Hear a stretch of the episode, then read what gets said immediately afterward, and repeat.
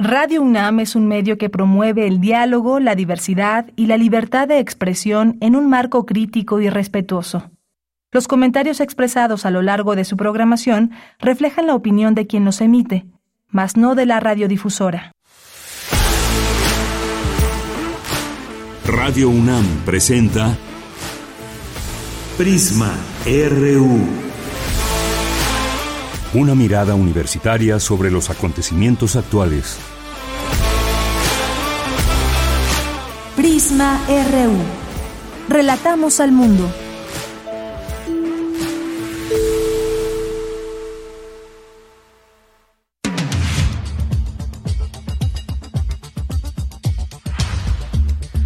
Muy buenas tardes. Muchas gracias por estar ya aquí presentes en esta transmisión en vivo de Prisma RU a través de nuestra frecuencia de FM de Radio UNAM 96.1 y también en www.radio.unam.mx. Por ahí nos pueden escuchar. Muchas gracias a quienes lo hacen por cualquier vía que nos estén sintonizando, por TuneIn, eh, por alguna otra aplicación. Muchas gracias. Bienvenidas, bienvenidos. Y tenemos mucha información para el día de hoy. Me parece que de los temas que se han tocado en esta cumbre trilateral y estos encuentros también en esta décima cumbre de líderes de América del Norte, pues todos los temas, por supuesto, son importantes, pero uno de ellos, y quizás uno de los más preocupantes, porque tiene que ver con el flujo de personas que eh, intentan llegar a Estados Unidos y Estados Unidos, bueno, pues es una, una barrera, aunque dice el presidente, no han construido ni un metro más de muro, pero pues hay otras formas de no eh, permitir el paso de las personas y de inmigrantes que quieren entrar por la frontera de México y sobre todo el estatus en el que están.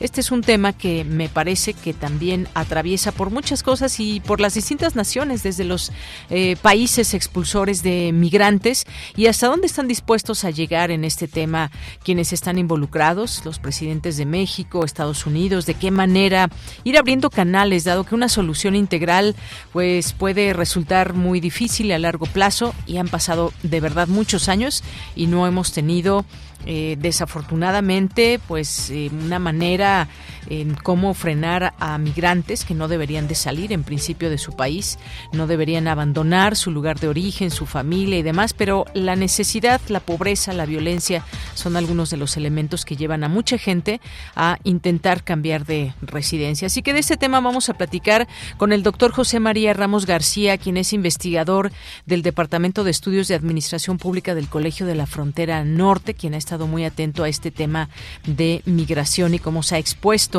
entre los presidentes.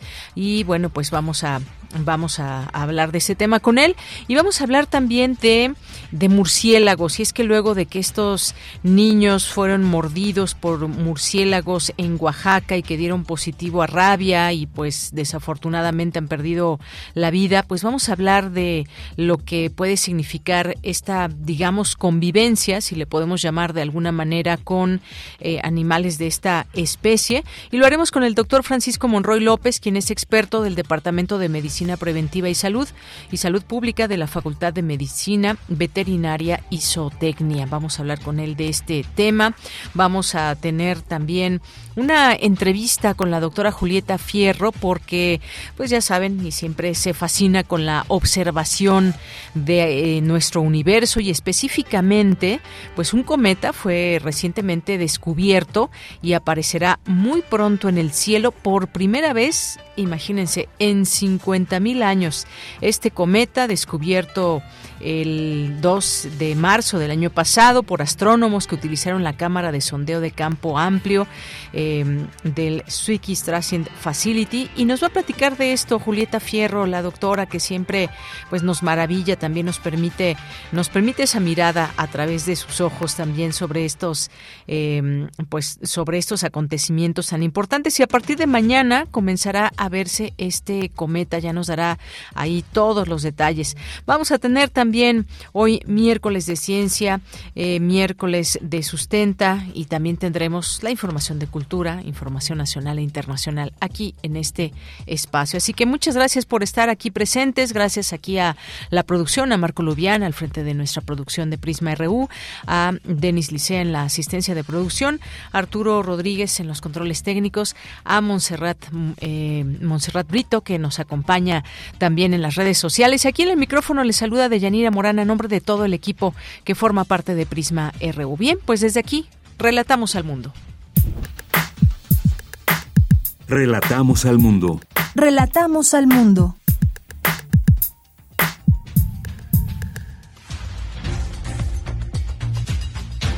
Nuestro compañero es Arturo González. No sé qué, por qué me vino el apellido Ramírez a la mente, pero no, no, no. Claro que no. Aquí ya tenemos mucho tiempo eh, trabajando juntos y mucho tiempo de conocernos, ¿no? Artur, como 20 años, tal vez. Bien, pues en la, en resumen, en resumen, en este día, miércoles 11 de enero, en la información universitaria, no se debe escatimar recursos, no se, se deben escatimar recursos a la educación superior, aseguró el rector Enrique Graue, previo a la ceremonia por el centenario de la Universidad Autónoma de San Luis Potosí. El derecho a la cultura tiene al centro el reconocimiento de la pluralidad, expuso Jacobo Dayan, director del Centro Cultural Universitario Tlatelolco. En la información nacional, esta tarde en Palacio Nacional, el presidente Andrés Manuel López Obrador sostiene una reunión bilateral con el primer ministro de Canadá, Justin Trudeau. Escuchemos parte del mensaje del presidente Andrés Manuel López Obrador. Hemos eh, tratado los temas económicos relacionados con inversiones de empresas de Canadá en México, mineras, empresas importantes como TransCanada, que está invirtiendo para hacer un gasoducto en el Golfo de México. También hemos hablado de empresas que están eh, operando en el sector eléctrico. Estamos eh, buscando también resolver problemas, diferencias que lógicamente se presentan cuando se trata de estas relaciones económicas, comerciales y además en épocas de auge. No solo hablamos de cuestiones económicas, comerciales, también hablamos de la importancia del programa migratorio que se lleva a cabo en Canadá, de las visas temporales para trabajadores mexicanos. Hablamos de eh, el reconocimiento a las comunidades indígenas, a los pueblos originarios. Hoy se va a suscribir un convenio de esas características y hemos estrechado, eso es lo que considero, más nuestras relaciones. Somos vecinos, amigos y estamos trabajando juntos. Bien, pues sí, un tema también muy importante, el tema energético, el tema eléctrico, que pues hay mucho también de dónde investigar, saber, todo el mundo quiere energías limpias, pero qué tan limpias son o qué tan limpios son los procesos también en que las empresas trabajan en los distintos países, como el caso de México, que ha tenido la incursión de empresas extranjeras y pues ahí hay mucho, mucho también de dónde investigar, conocer qué tanto han funcionado, cómo están, eh, pues el reparto, digamos, de ganancias, en qué porcentajes y más. En más información, el secretario de Seguridad de la Ciudad de México, Omar García Harfuch, presentó los resultados de la investigación sobre el atentado contra el periodista Ciro Gómez Leiva. Informó que derivado de diversos cateos se detuvo a 11 personas. Por su parte, la fiscal Ernestina Godoy habló de los cateos, lo asegurado y las detenciones. Escuchemos. Esto dio como resultado la detención de 11 posibles integrantes de una célula criminal, entre ellos Pedro N., alias Paul, identificado como su líder, por lo que con estas acciones estamos logrando la desarticulación de esta célula delictiva dedicada a la extorsión, narcomenudeo y al sicariato. Aunado a ello, durante el cumplimiento de los cateos, se aseguraron siete armas cortas, un cilindro silenciador para arma corta, cuatro armas largas, dos granadas de fragmentación, más de 150 cartuchos útiles de diversos calibres, más de 4.000 dosis de droga, ocho vehículos, uno de ellos es un vehículo blindado, cinco motocicletas, diversos dispositivos electrónicos y de comunicación, documentación diversa y animales exóticos. Bien, pues ahí los avances en esta investigación, que además de los autores materiales o las personas que puedan ser detenidas, también, pues en qué, en qué sentido se llevó a cabo esto, si hay autores intelectuales también, pues cosas que iremos conociendo, esperemos más adelante. Ovidio Guzmán López promovió un nuevo recurso de amparo ante el Juzgado Séptimo de Distrito de Amparo en materia penal en la Ciudad de México para frenar su extradición a Estados Unidos. Y en la información internacional, la Organización Mundial de la Salud recomienda a las y los ciudadanos europeos a seguir usando mascarillas en interiores y transportes públicos ante la ola de contagios de coronavirus en China. Hoy en la UNAM, ¿qué hacer? ¿Qué escuchar? ¿Y a dónde ir? ¿Eres estudiante con experiencia en producción de materiales multimedia?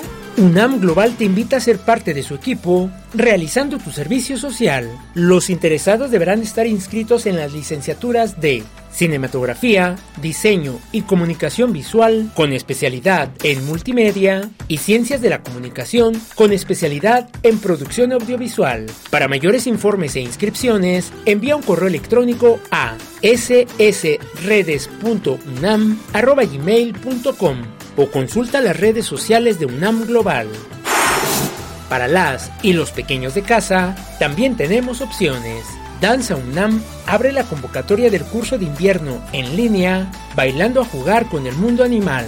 Este es un espacio de creación que propicia un acercamiento a los principios de la danza contemporánea a través de exploraciones espaciales, temporales, de movimiento, escenográficas, entre otras. El curso de invierno, Bailando a jugar con el mundo animal, está dirigido a infantes de 4 a 9 años de edad y será impartido por el bailarín y creador escénico Agustín Rosales. Las clases serán impartidas de manera virtual los días lunes y miércoles de 17 a 18 horas del 16 de enero al 8 de febrero. Para mayores informes e inscripciones, ingresa al sitio oficial de Danza UNAM o consulta sus redes sociales. No te puedes perder las últimas semanas de la exposición Siempre Viva de Alan Hernández, quien combina la técnica del bordado textil y la herrería, oficios de sus padres, de los cuales toma influencia para crear detalladas esculturas colgantes con formas orgánicas que aluden a la flora y fauna. La exposición, siempre viva, estará disponible hasta el próximo 29 de enero en la Casa del Lago Juan José Arreola en un horario de miércoles a domingo de 11 a 18 horas. La entrada es libre y el aforo limitado. Recuerda que en todos los museos universitarios es indispensable el uso de cubrebocas.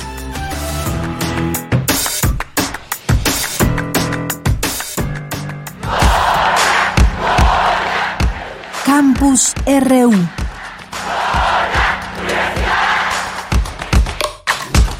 Una de la tarde con 16 minutos, nuestro campus RU el día de hoy. Iniciamos con mi compañera Virginia Sánchez. Asegura el rector de la UNAM, Enrique Graue, que limitar los recursos a la educación superior deteriora el desarrollo nacional. ¿Qué tal, Vicky? Muy buenas tardes. Adelante. Hola, ¿qué tal, Bella? Muy buenas tardes a ti y al auditorio de Prisma RU.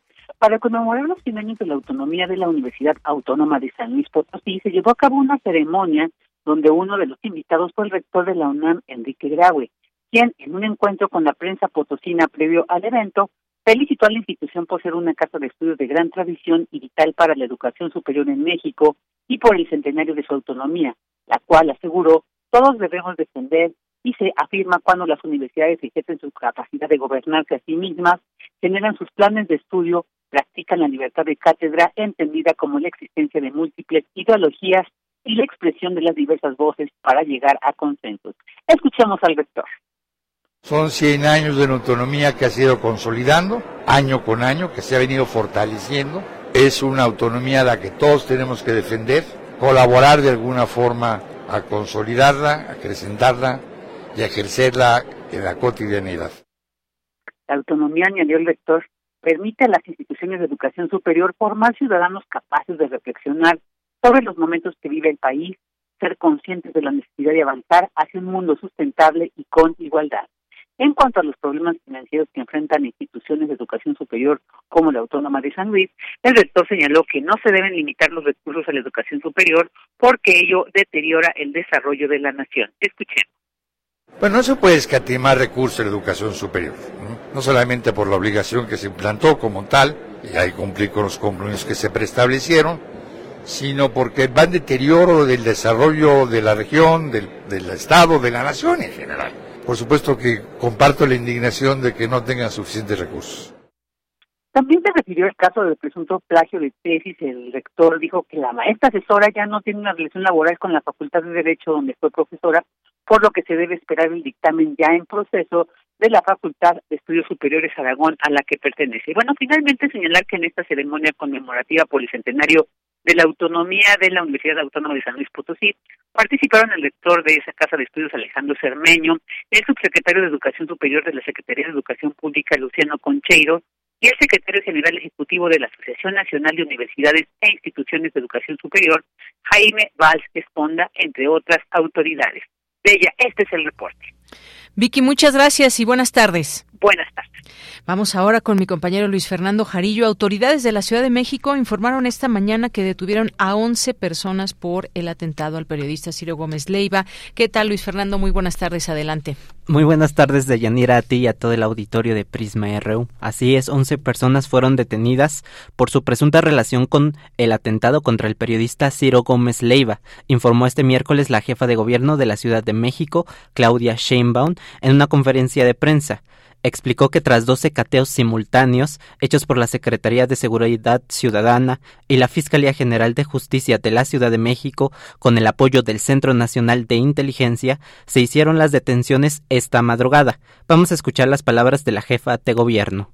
Fueron detenidas 11 personas relacionadas con el ataque al periodista Ciro Gómez Leiva, perpetrado el 15 de diciembre del 2022. Desde el primer momento del ataque, instruí al secretario de Seguridad Ciudadana para que se coordinara con la Fiscalía General de Justicia y todos los días revisamos información a través de un seguimiento exhaustivo de la investigación. Estos 11 presuntos responsables están vinculados con la autoría material a los hechos y continúa la investigación para dar con los demás responsables.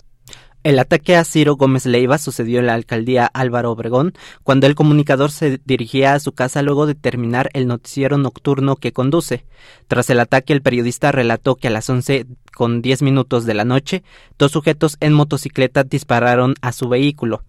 La camioneta blindada que eh, le salvó la vida la usa eh, luego de una amenaza que recibió en 2017 y que el periodista atribuye a una serie de reportajes difundidos en su noticiero sobre el reclusorio norte.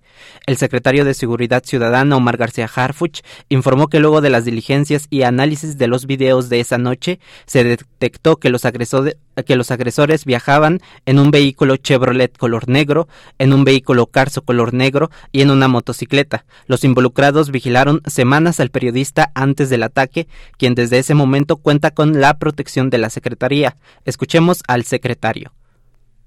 A las 11 de la noche se observa la salida de la camioneta color gris conducida por el periodista. Posterior a eso, el vehículo Seat Ibiza color negro comienza a darle seguimiento sobre Avenida Universidad, llegando hasta el cruce de la calle Cerro a donde rebasa la camioneta para colocarse en la parte de adelante y justo disminuyó su velocidad en el punto donde se efectuó la agresión para que ahí pudiera ser alcanzada por los tripulantes de la motocicleta y estos en posibilidad de efectuar los disparos en contra de la víctima. Los agresores tuvieron presencia y vigilancia en las inmediaciones de Grupo Imagen donde trabaja la víctima los días 6 de diciembre, 10, 11, 12 y 13 de diciembre. En los operativos fueron recuperadas siete armas cortas, un silenciador para arma corta, dos granadas de fragmentación, más de 150 cartuchos de diversos calibres, ocho vehículos y cinco motocicletas. García Harfuch dio detalles sobre la organización delictiva que orquestó el ataque, liderada por un hombre identificado como Paul N., con presencia en la ciudad y el Estado de México. Escuchemos. Se pudo establecer que son integrantes de una célula criminal liderada por un sujeto identificado como Pedro Paul N., quien tiene como zona de operación la Ciudad de México y el Estado de México. Esta célula criminal está relacionada con diversas actividades delictivas como homicidio, extorsión a comerciantes y narcomenudeo, principalmente en las alcaldías Iztacalco y Venustiano Carranza, la cual se caracteriza por su alto grado de violencia, perpetrando también homicidios en contra de integrantes de la misma célula por supuestas represalias a las órdenes no acatadas. El seguimiento por parte de efectivos de la Secretaría de Seguridad Ciudadana y de la Fiscalía General de Justicia permitió identificar a más integrantes de esta célula por su parte, la fiscal general de la Ciudad de México, Ernestina Godoy, informó que están logrando la eh, desarticulación de esta célula delictiva y las personas detenidas serán presentadas ante un juez en las próximas horas. Se prepara la acción penal por el delito de homicidio en grado de tentativa contra el comunicador. Del año 2000 a la fecha, artículo 19 ha documentado 157 asesinatos de periodistas en México en posible relación con su labor. Del, eh, del, total, 145 son hombres y 12 son mujeres. Con 12 registros, el año 2022 igualó al año 2017 como el año con más periodistas asesinados en el país. Este es mi reporte de Yanira. Muchas gracias, gracias Luis Fernando. Pues sí, estos integrantes de una célula criminal es lo que se sabe hasta el momento y bueno, pues ya después con esta investigación saber qué interés tendría esta célula contra el periodista o si alguien más habría contratado esta célula, no son cosas o preguntas que todavía no tienen respuesta. Muchas gracias, Luis. Buenas tardes. Hasta luego. Continuamos ahora con Cindy Pérez Ramírez. Finaliza la décima cumbre de líderes de América del Norte entre Estados Unidos, Canadá y México. ¿Qué Cindy? Muy buenas tardes, adelante. ¿Qué tal, Deyanira? Muy buenas tardes, es un gusto saludarte a ti y a todas las personas que están escuchando Prisma RU tras cuatro horas consecutivas de diálogo entre los presidentes de Estados Unidos, Canadá y México, como parte de la décima cumbre de líderes de América del Norte que se celebró en Palacio Nacional, los mandatarios internacionales finalizaron la reunión en la que se abordaron temas relacionados a la migración, política, narcotráfico y medio ambiente. Durante el mensaje ofrecido al término de la reunión, el presidente Andrés Manuel López Obrador informó que se logró concretar un equipo de trabajo que se enfocará a fortalecer la región para lo cual se creará un comité conjunto destinado a la planeación y a la sustitución de importaciones en América del Norte. Estados Unidos, Canadá y México propondrán cada uno a cuatro integrantes para la formación de este grupo de 12 especialistas que además de ser conocedores de la materia contarán con nuestra absoluta confianza para motivar, persuadir y convencer a empresarios, a trabajadores y a servidores públicos de los tres gobiernos. En tanto, Joe Biden, presidente de los Estados Unidos, compartió que la migración es uno de los temas en que su gobierno seguirá trabajando y reforzando con la finalidad de apoyar a los migrantes que salen de sus países para buscar refugio en la nación americana. La mayoría de nuestros migrantes provienen de cuatro países, Venezuela, Cuba, Haití y Nicaragua. Y estamos ampliando un programa de permisos humanitarios muy exitoso para brindar migración, procesos seguros, humanos y ordenados para quienes huyen de sus países para venir a los Estados Unidos para buscar asilo. Esto va a reducir el número de personas que tratan de cruzar ilegalmente de las cifras 1.100 personas trataban uh, de entrar al día y esto ha bajado a 250 por día. Quisiera agradecerle al presidente de México por acordar recibir hasta 3 mil personas que no cumplen con estos criterios. Al término de la intervención de Joe Biden, el primer ministro de Canadá, Justin Trudeau, hizo énfasis en la necesidad de que los gobiernos de los tres países caminen hacia un objetivo común, aunque también realizó énfasis en la necesidad de fomentar economías limpias a través de las energías renovables. El mundo actual se enfrenta a un alto grado de incertidumbre con el surgimiento de líderes autoritarios que causan inestabilidad mundial. Hoy debatimos cómo construir cadenas de suministro fiables en este continente para todo, pasando por minerales críticos, vehículos eléctricos y semiconductores. Cosas como la energía limpia, incluido el hidrógeno, la fabricación de vehículos de emisión cero y alentar a más personas a que los adopten. Esto es una oportunidad enorme para los trabajadores y para las empresas empresas. Todos debemos formar parte de la acción climática. Los gobiernos y el sector privado deben trabajar consumo para alcanzar los objetivos de 2030. Deyanira, sin duda uno de los temas que confluyen en los tres países es la migración. Ante ello, el presidente Andrés Manuel López Obrador solicitó a Joe Biden regularizar a quienes no han podido formalizar su estancia en los Estados Unidos, a pesar de su permanencia prolongada por varios años. Mientras que también agradeció a Justin Trudeau por otorgar 25 mil visas de trabajo a mexicanos jornaleros y campesinos en Canadá. Este es mi reporte.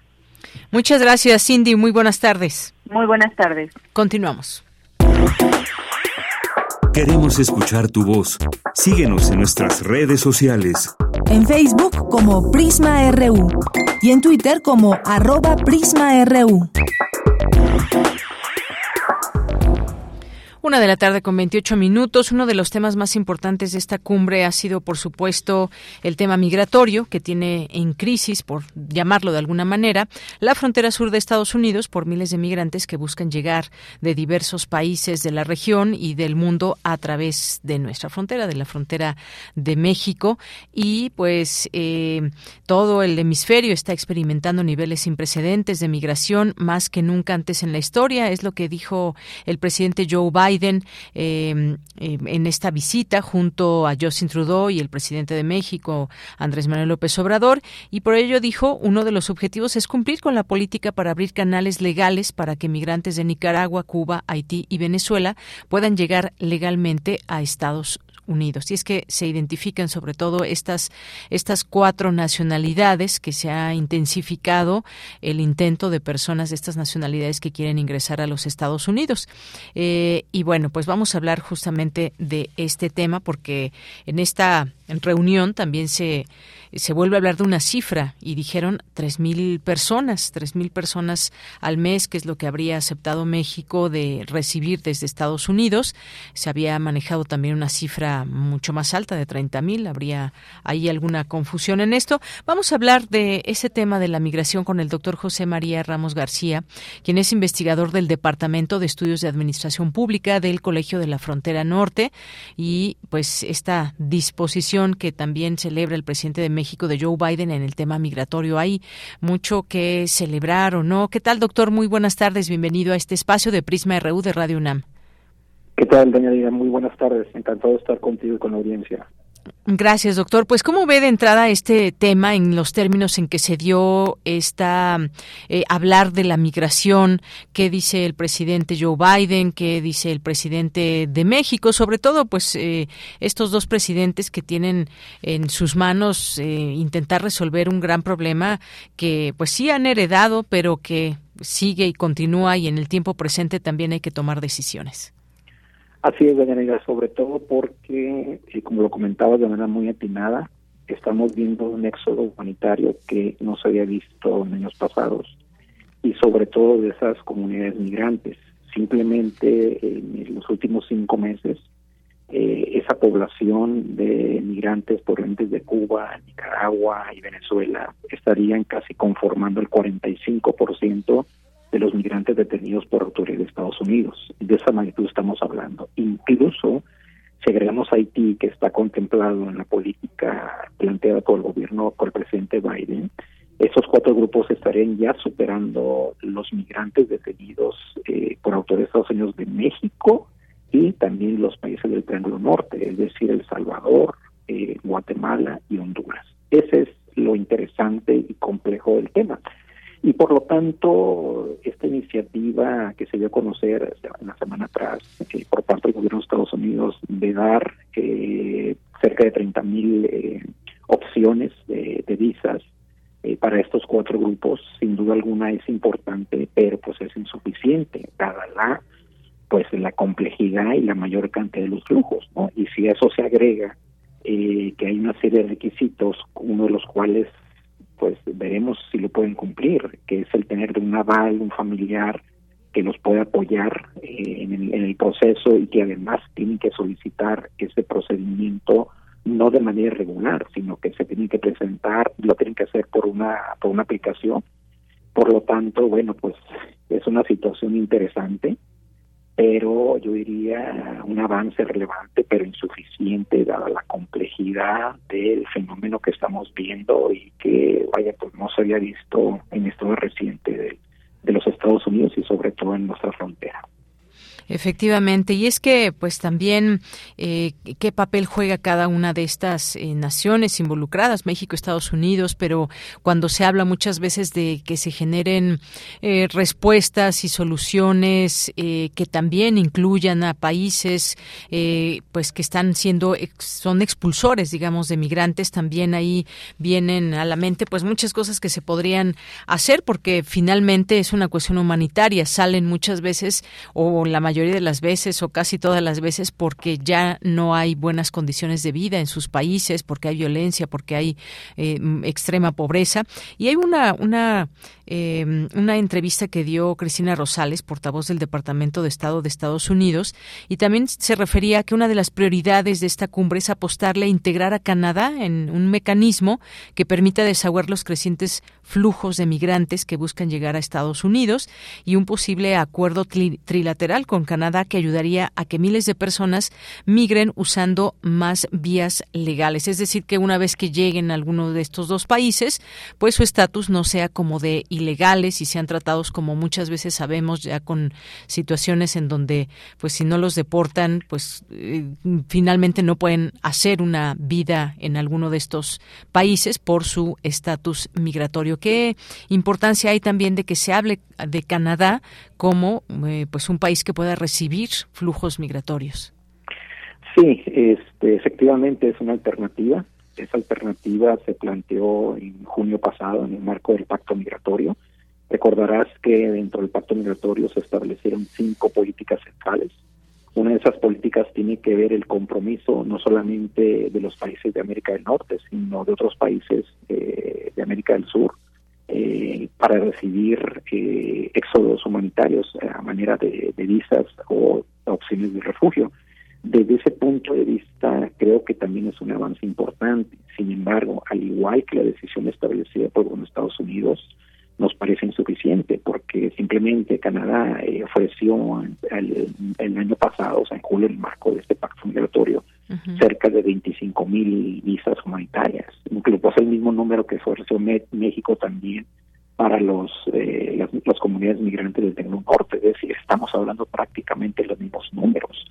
Y sin embargo, si uno le, si uno contempla el conjunto del flujo migratorio el, el, en el pasado año fiscal en Estados Unidos, que fue de octubre del 2021 a septiembre del año pasado, pues fueron cerca de dos millones doscientas mil personas, de los cuales simplemente de los países del Triángulo Norte fueron cerca del 30%. Entonces, vaya, yo lo que veo es que eh, los, los países de la región deben asumir una mayor responsabilidad pero también los países expulsores, es decir, y, de alguna manera se ha estado manejando, ahora no se enfatizó, pero yo creo que los países de la región, pues, este, y sobre todo donde existen problemáticas muy agudas de violencia, inseguridad, corrupción, los efectos del cambio climático, que incluso hay un hay un reporte muy interesante del gobierno de Estados Unidos editado el año 2021, donde se hace un análisis muy interesante y se plantea toda una política pública de los efectos y las implicaciones que va a tener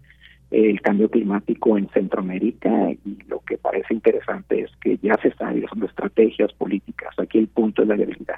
Pero bueno, ese es un antecedente relevante. Ahora bien, el tema es que el escenario del corto y mediano plazo es que esta movilidad laboral va a seguir aumentando van a seguir existiendo una serie de riesgos.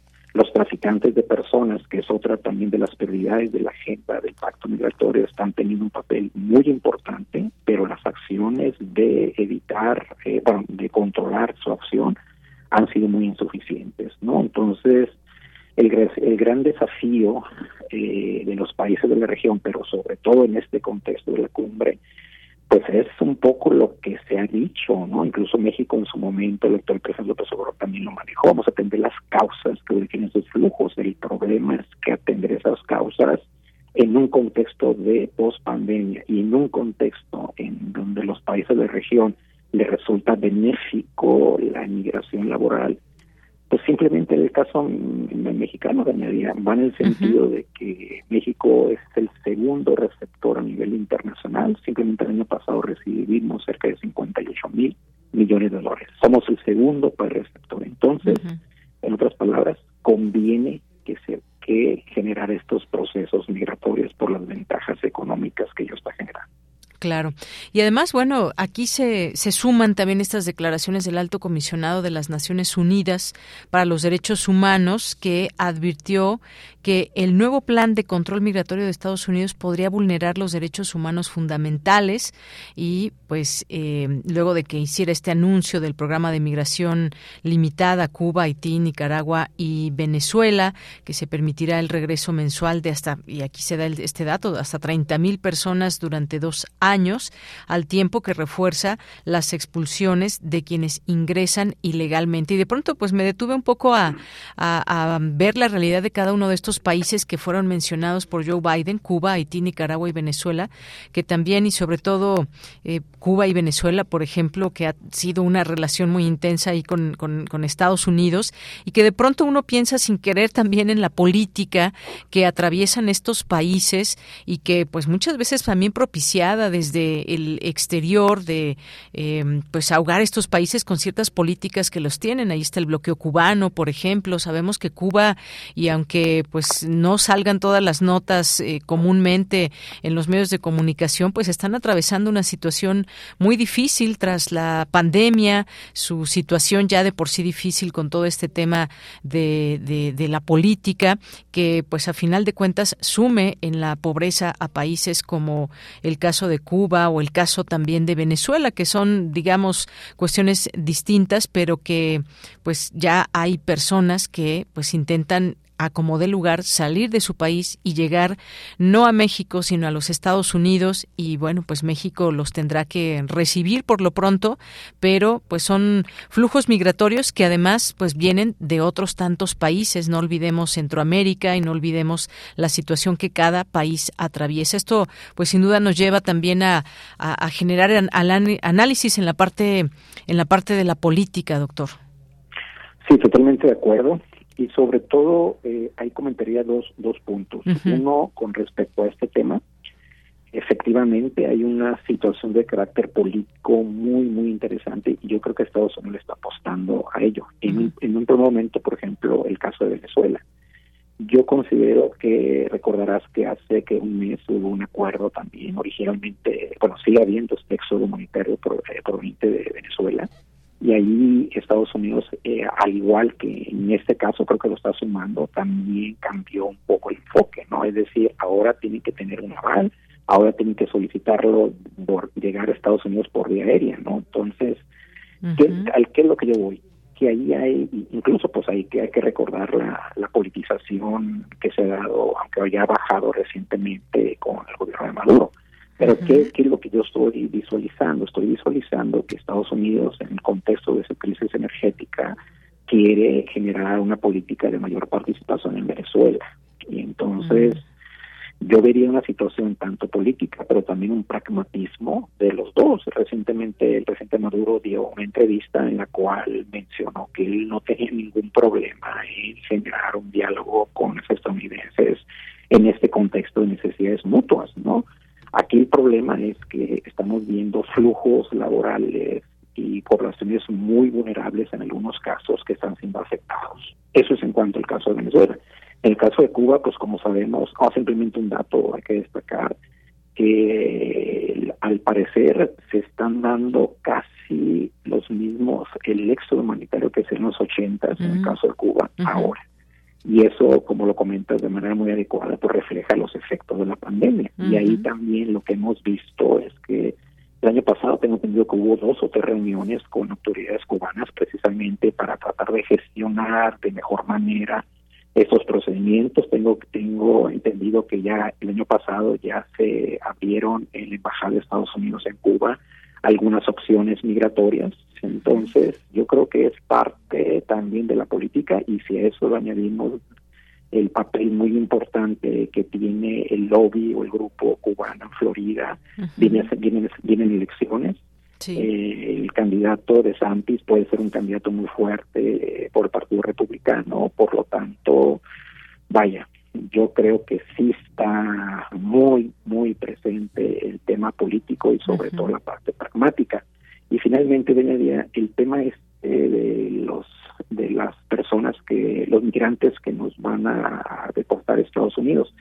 Esa es una situación muy interesante. ¿En qué sentido? Porque eh, lo que sucede es que tomando en cuenta simplemente este dato, ¿no? De estos dos millones doscientas mil personas, ahí hay cuando menos un 20-25% de migrantes que reinciden dos o tres veces. ¿Sí? Entonces, ¿qué es lo que va a suceder? Yo estaría visualizando que de ese total, si se logran dar esas deportaciones, va, va a poder, va a suceder lo mismo, es decir, que una mayoría, que una mayoría, 30, 35, van a tratar de reincidir. ¿Por qué reincidir? Porque son muy amplios los incentivos para quedarse en Estados Unidos y no hay incentivos para regresar. Hay pocos incentivos para quedarse en nuestras ciudades fronterizas pero si uno ve, por ejemplo, lo que fue la experiencia del programa REMIN en México, recordarás hace dos años que tuvimos cerca de 60 mil inmigrantes, la pregunta es, ¿dónde están esos 60 mil? Yo diría que la mayoría ya está trabajando de manera irregular o aplicó alguna de estas modalidades. En suma, este, yo tendré algunas reservas, eh, esperemos que no se den, de que esos efectos no serían tan graves este, en mediano plazo, de darse ese número de deportaciones, porque insisto, los incentivos son bastante altos para regresarse o reintentar hacia hacia hacia.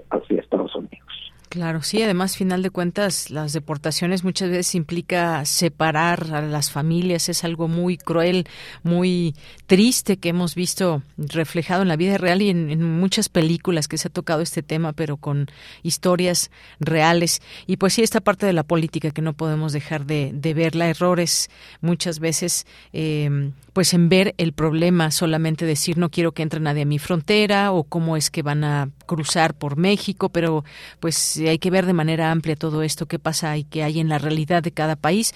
Parece ser que se acabó aquella pues aquella apertura en algún momento de Estados Unidos de recibir a muchos cubanos con estas distintas políticas que han habido, que se han llevado a cabo, la de pies secos, pies mojados, me parece fue una, una de ellas. Y sí, en la década de los 80 recordar todo este movimiento que había, pero pues ahora situaciones de pobreza que llevan a la gente a buscar mejores condiciones de vida, pero por otra parte muchas trabas también eh, para el hecho de que puedan eh, vivir en otro país por todas estas cuestiones que ya conocemos. Pues doctor, muchas gracias por conversar en este espacio aquí en Prisma RU, gracias por sus análisis y pues eh, exponernos también este tema, uno de los cuales se tocó en esta en esta cumbre. Muchas gracias. Gracias.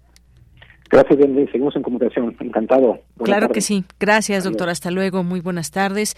Y gracias al doctor Francisco Mon, eh, eh, José María Ramos García, investigador del Departamento de Estudios de Administración Pública del Colegio de la Frontera Norte, porque, pues bueno, de dónde viene, hay eh, disposición o no, cómo se darán la entrada de estos flujos migratorios o cómo México, pues será que tenga a bien recibir a estos miles de migrantes y qué hacen aquí en nuestra frontera. Y bueno, son tantas cosas. Es el monstruo de mil cabezas, lo hemos dicho aquí en muchos momentos, desde dónde mirar el tema migratorio. Continuamos. Tu opinión es muy importante. Escríbenos al correo electrónico prisma.radiounam@gmail.com. Una de la tarde con 46 minutos y recibo aquí en este espacio al doctor Francisco Monroy López, experto del Departamento de Medicina Preventiva y Salud Pública de la Facultad de Medicina Veterinaria y Zootecnia. Doctor, bienvenido a este espacio. Muy buenas tardes. Hola, ¿qué tal? Buenas tardes. Muchas gracias por la invitación. Gracias, doctor. Pues hemos dado seguimiento a este tema de niños eh, que pues fueron desafortunadamente mordidos por murciélago y adquirieron esta enfermedad de la rabia. Y bueno, pues los servicios de salud de Oaxaca informaron que una niña de ocho años de edad, una de las tres menores que fue mordida por uno de estos murciélagos, eh, murió el pasado sábado en el Hospital Civil de la capital de Oaxaca. La niña, su hermano de siete años, quien falleció días antes, y su hermana de dos años fueron mordidos a principios de diciembre por un murciélago mientras descansaban en su casa ubicada en la comunidad de Palo de Lima, en el municipio San Lorenzo Texmelucan. Y bueno, pues eh, quisimos, eh, queremos investigar un poco más de esta relación que de pronto el ser humano puede tener en lugares donde habitan ciertos eh, animales y que pueden desafortunadamente pues tener esta interacción desafortunada como lo vimos en el caso de estos niños allá en Oaxaca. Sabemos que hay distintos tipos de murciélago y que normalmente, a ver, tengo entendido y aquí nos ayudará usted, doctor, normalmente no se dan así estos estos ataques de murciélagos a, a, seres humanos o que cómo entender esta esta relación. Bueno, eh, en realidad sí son frecuentes estos ataques en, nuestro país, afortunadamente no tanto, pero hay zonas del mundo donde esto es muy común. Eh, todavía a estas alturas del siglo XXI, unas 60 mil personas mueren al año por, por rabia. Y eh, el perro es el principal transmisor. México es un país que aparentemente ha podido controlar el problema de la transmisión de la rabia a través del perro, pero esto es gracias al esfuerzo de las campañas de vacunación y de lo que se hace para eh, disminuir la población canina en términos de esterilización y la tenencia responsable de, animales de compañía y todos estos temas. Pero el problema con la rabia eh, silvestre, como se le llama, en la que transmite el murciélago hematófago, principalmente eh, de vampiro, pues como se le conoce comúnmente, es que pues, Siendo poblaciones silvestres es mucho más difícil o prácticamente imposible aplicar vacunas contra la rabia. Entonces son poblaciones donde la rabia es un, virus que está circulando de manera natural, de manera normal entre, entre ellos. Y eh, sí no es tan frecuente que entren a, a, morder a, seres humanos, y, pero, pero ocurre. Y aquí lo, importante es que cuando, cuando llega a ocurrir, pues lo, mejor es tener una atención oportuna, inmediata. Aquí el problema fue principalmente ese en Oaxaca, que, la atención no fue oportuna, fue ya muy tardía y eso hizo que lamentablemente dos de los tres niños ya murieron. Y parece que la chiquita de dos años, por, el sitio donde fue la mordedura, más lejos del, cerebro, hay más oportunidad de que el tratamiento alcance a hacer efecto. El tratamiento consiste en la aplicación de vacunas y un cero, cero hiperinmune anticuerpos, digamos, eh, que se le aplican directamente, pero si ya el virus está en el sistema nervioso central, si ya está en el cerebro, pues ya prácticamente no hay nada que hacer. Y eso es cuando ya empiezan a aparecer los síntomas de, la enfermedad en los seres humanos. Entonces, sí ocurren estos, estos ataques, estas este, mordeduras, porque eh, la forma de alimentarse de estos murciélagos, el alimento natural es la sangre generalmente se alimentan de sangre de, grandes mamíferos, de, vacas, de caballos, porque pues para ellos es mucho más fácil encontrarlos, están a la intemperie y demás. Pero cuando las ventanas están abiertas, cuando los animales, sobre todo en este caso, eh, ya, ya están enfermos, porque ellos también enferman de, de la rabia, los murciélagos, pues buscan presas más fáciles ¿no? para, para alimentarse y es cuando entran en contacto generalmente con poblaciones de niños dormidos, porque ellos su vida activa la tienen en, la noche. Eh, y si hay una ventana abierta pueden entrar y, si son sitios donde hace mucho calor, pues la gente no utiliza cobijas o con un piecito que esté al aire libre, pues es suficiente para que puedan comer. Eh, eh, y es donde ocurre la transmisión. Ese es el, problema principal. Pero sí es un problema que todavía está vigente en otras latitudes. Brasil, por ejemplo, es un, país con muchos casos de, rabia pero en, México todavía se sigue dando esta exposición y se resuelve con eh, la atención oportuna, atención médica oportuna a la persona que vive. Atención oportuna, eso en, principio.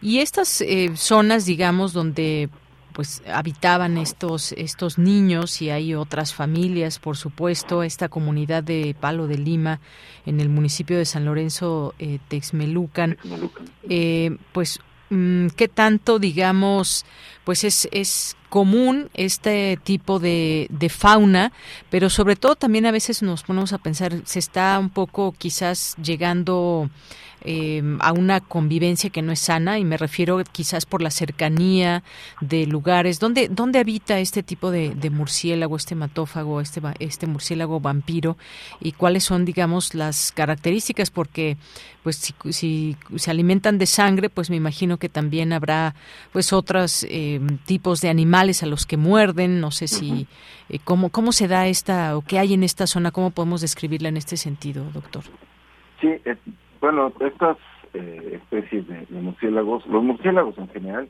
pues buscan sitios como cavernas o, ya sea naturales o, por ejemplo, campanarios o edificios abandonados, sitios en donde pues, no los molesten, digamos, y puedan puedan eh, anidar.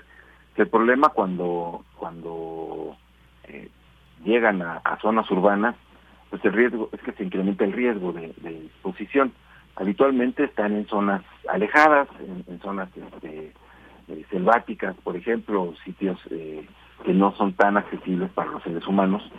Sin embargo, pues por varias razones, entre ellas que nosotros cada vez hemos invadido más sus, sus sitios, sus hábitats naturales, por un lado, y por otro, que si no los invadimos, a lo mejor lo estamos devastando por la tala y por muchas otras razones, entonces ellos suelen migrar y es cuando se acercan a las zonas urbanas y cuando hay una exposición o un riesgo mayor de exposición con, con seres humanos.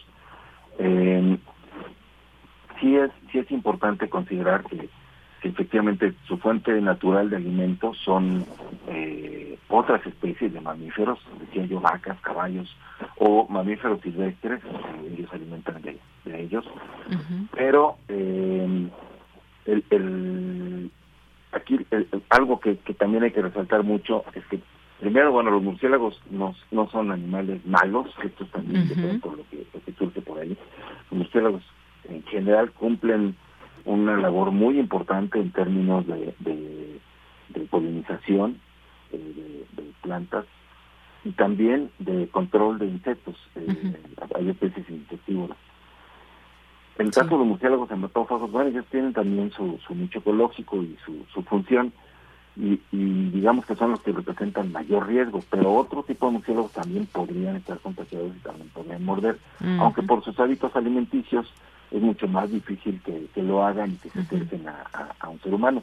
Pero, eh, por ejemplo, hace, no me acuerdo si un año o un poco más, ocurrió también otra, otro accidente con una persona, un adulto, el que tuvo en contacto con un murciélago, y que lo vio que estaba caminando en un parque, le llamó la atención, lo tomó y en el momento de tomarlo el murciélago lo mordió, como cualquier animal, digamos, que, se asusta, ¿no?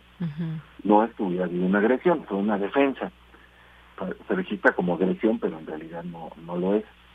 y, y bueno, son, son este tipo de situaciones las que, las que eh, exponen, digamos, a los seres humanos. Aquí hay que hay que pensar con, mucha tranquilidad, no no pensar en, acabar con estas especies o tratar de exterminarlos o envenenarlos o cosas así. Se hacen, por ejemplo, algunos trampeos y ciertos controles en zonas en donde se presenta la rabia en, bovinos, principalmente. Es un problema que controla la SADER a través del Senatica.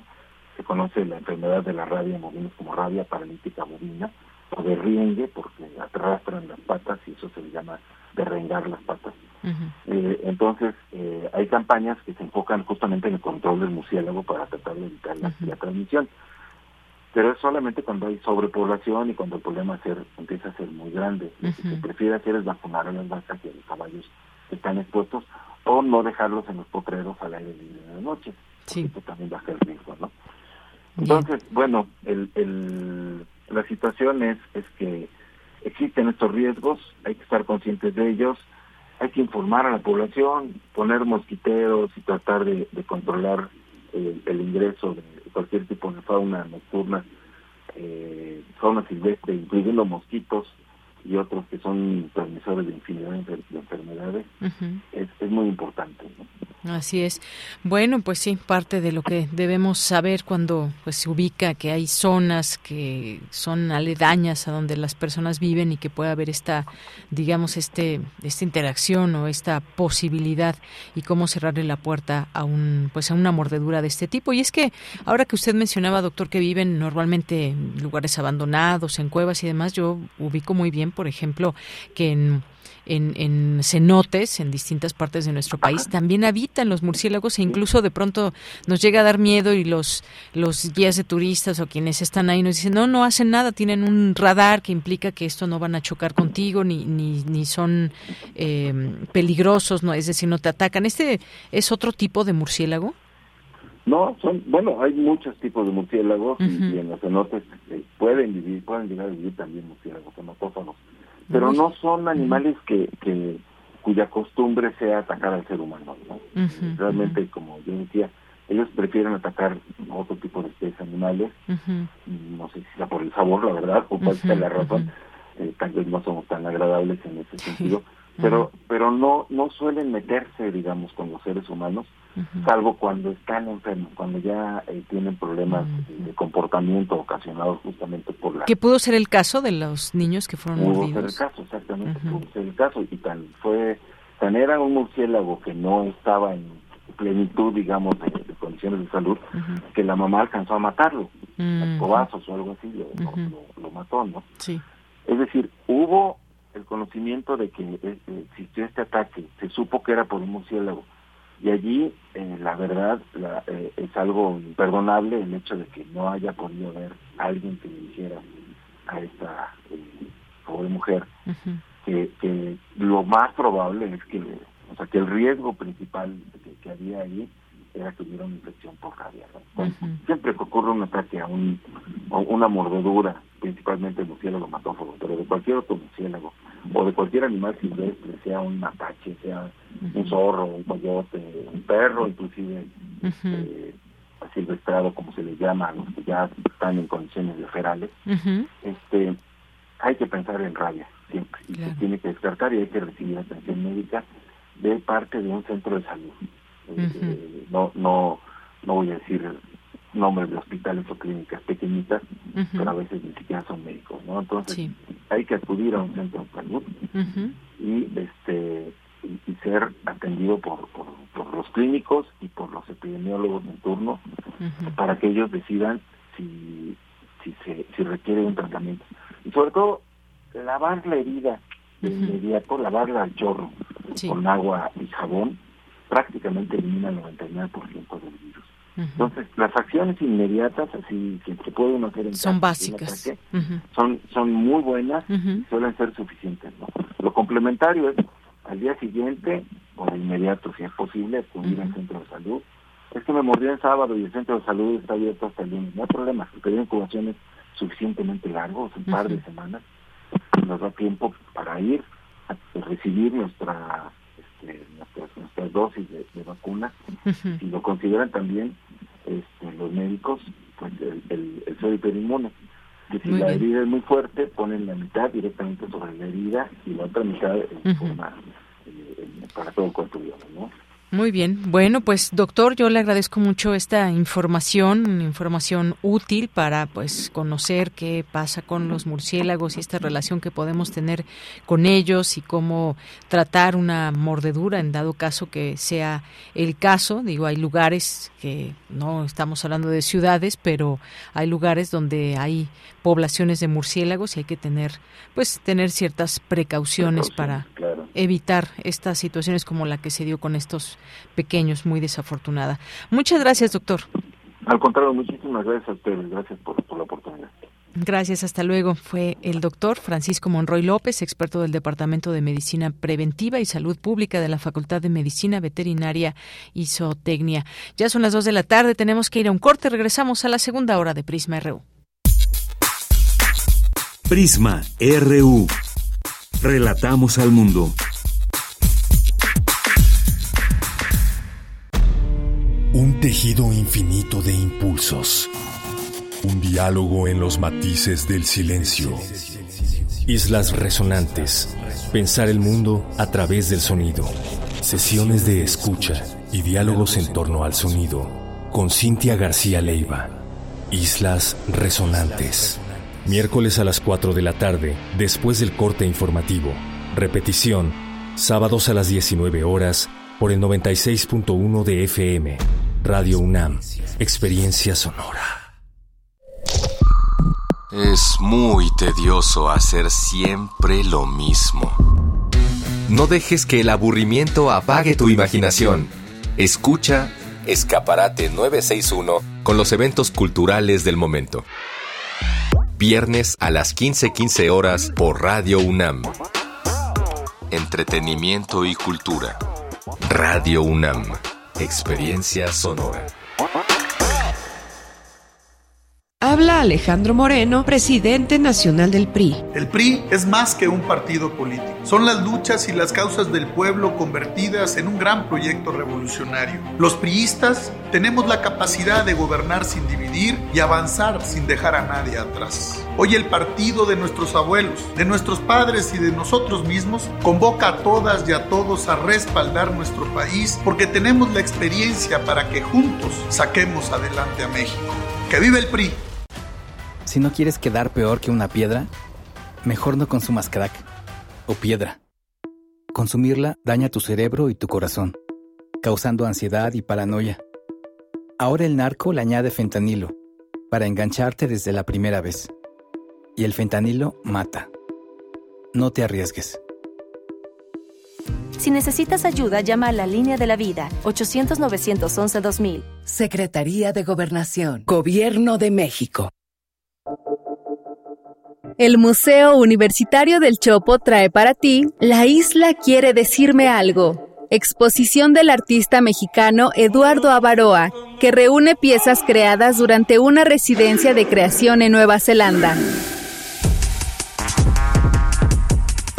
Dibujo, pintura, escultura y videos conforman esta muestra que enfatiza la materialidad de los procesos tecnológicos y de comunicación de las sociedades actuales.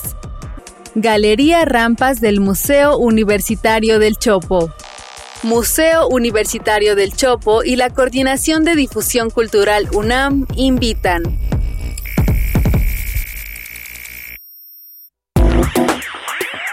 Queremos escuchar tu voz. Síguenos en nuestras redes sociales. En Facebook como Prisma RU y en Twitter como arroba PrismaRU.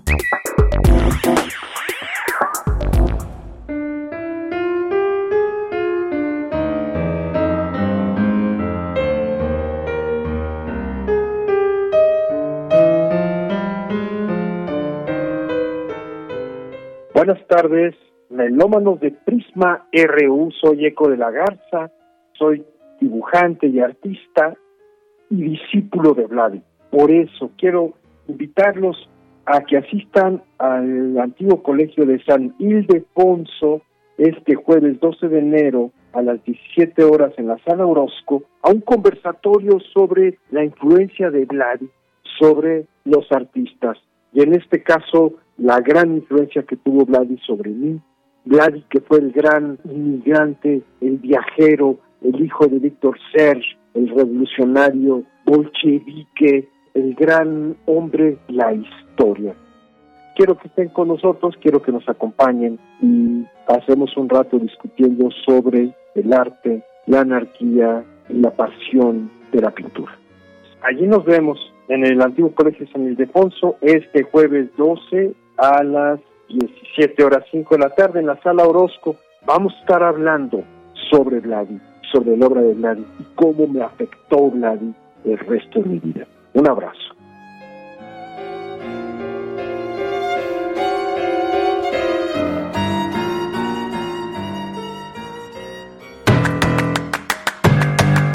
Mañana en la UNAM, ¿qué hacer? ¿Qué escuchar? ¿Y a dónde ir? El Museo Universitario Arte Contemporáneo te invita a disfrutar de la exposición virtual Forzar la Puerta del Presente del artista visual Rubén Gutiérrez. Propuesta con dos piezas de arte que cobran vida, ruedan por las instalaciones del MUAC y conversan cuando nadie observa. Esta muestra nos invita a reflexionar ante la ansiedad, depresión, miedo e incertidumbre post-pandémicos. La exposición virtual Forzar la puerta del presente se encuentra disponible hasta el 9 de abril en el sitio oficial muac.unam.mx diagonal exposición.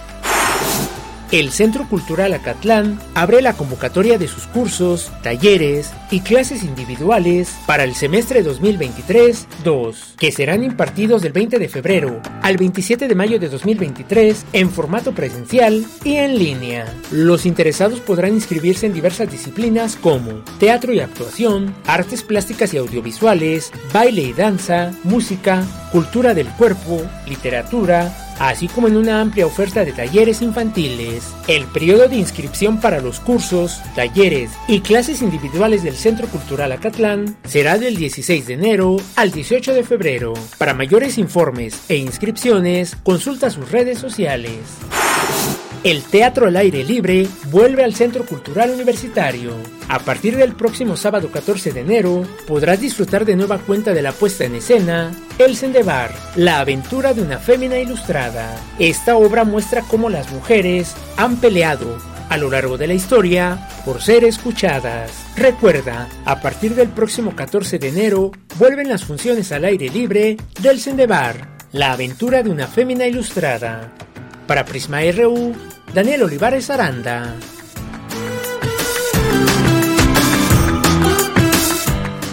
Bien, pues ya estamos de regreso aquí en Prisma RU en esta segunda hora. Muchas gracias por continuar en esta sintonía del 96.1 de FM y en www.radio.unam.mx. También nos acompaña en la continuidad Enrique Pacheco.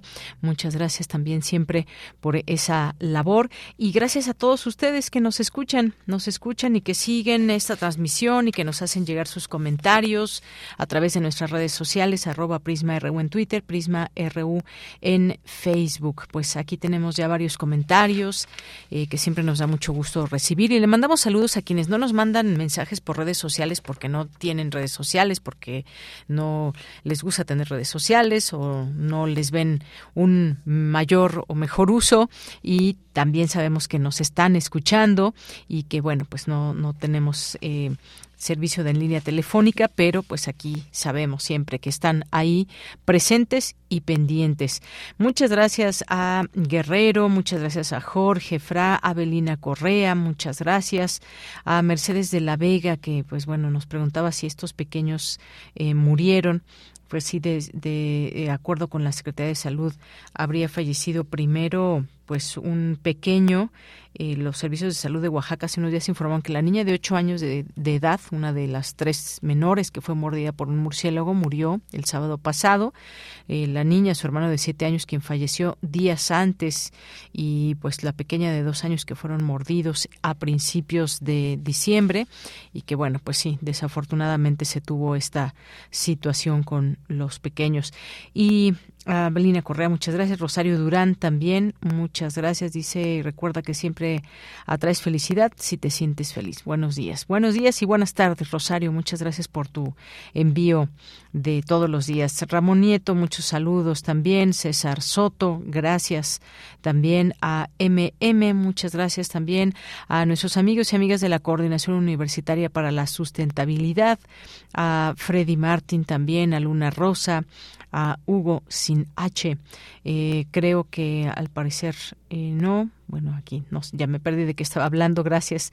Tefi Feminista, muchas gracias también que nos escribe. Y también, bueno, nos preguntaban por ese tema de la tesis que platicamos ayer.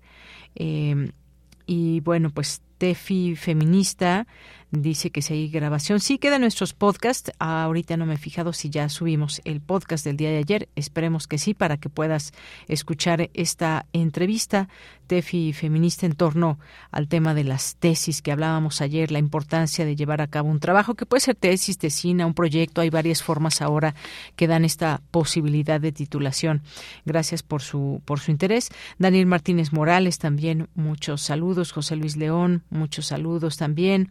A R. Carrasco también muchas gracias. A Luis Valderas, Eli Reyes, muchas gracias también aquí eh, presente. Armando G. de la Fuente.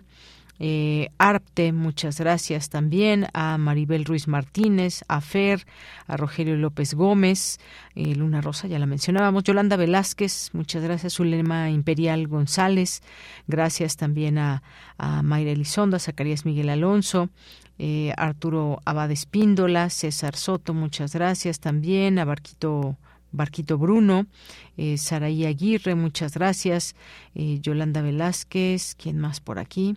Gracias a todas las personas que sumen aquí sus voces y sus comentarios, ya sea en Twitter o Facebook.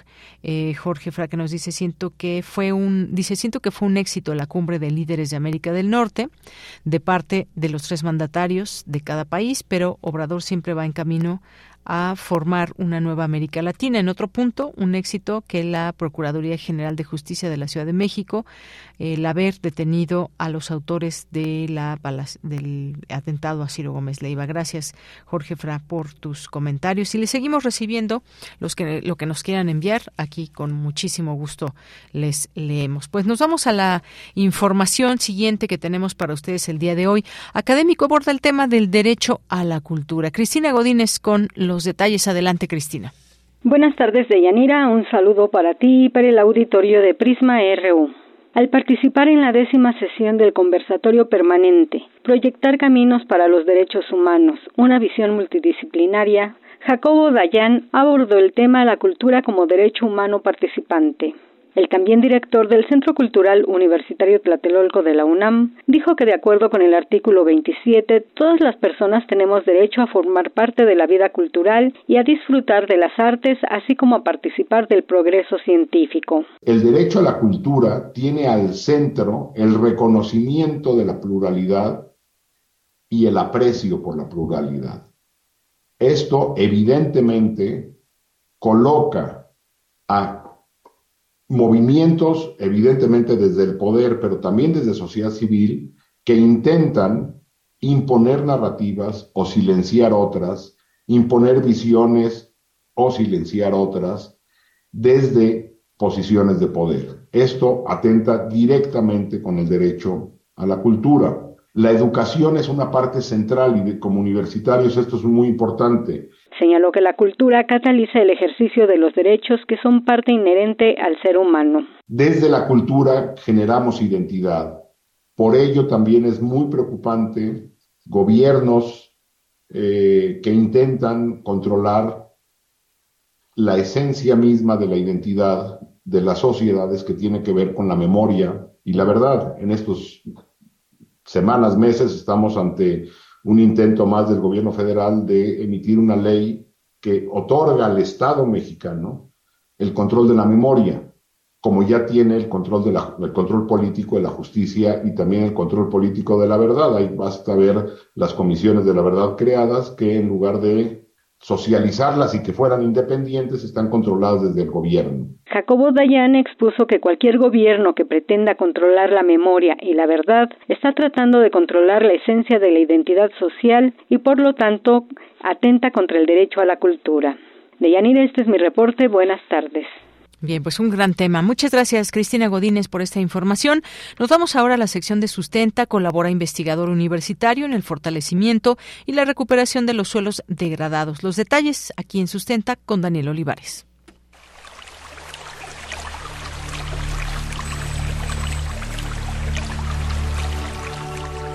Sustenta, sustenta. Innovación universitaria en pro del medio ambiente.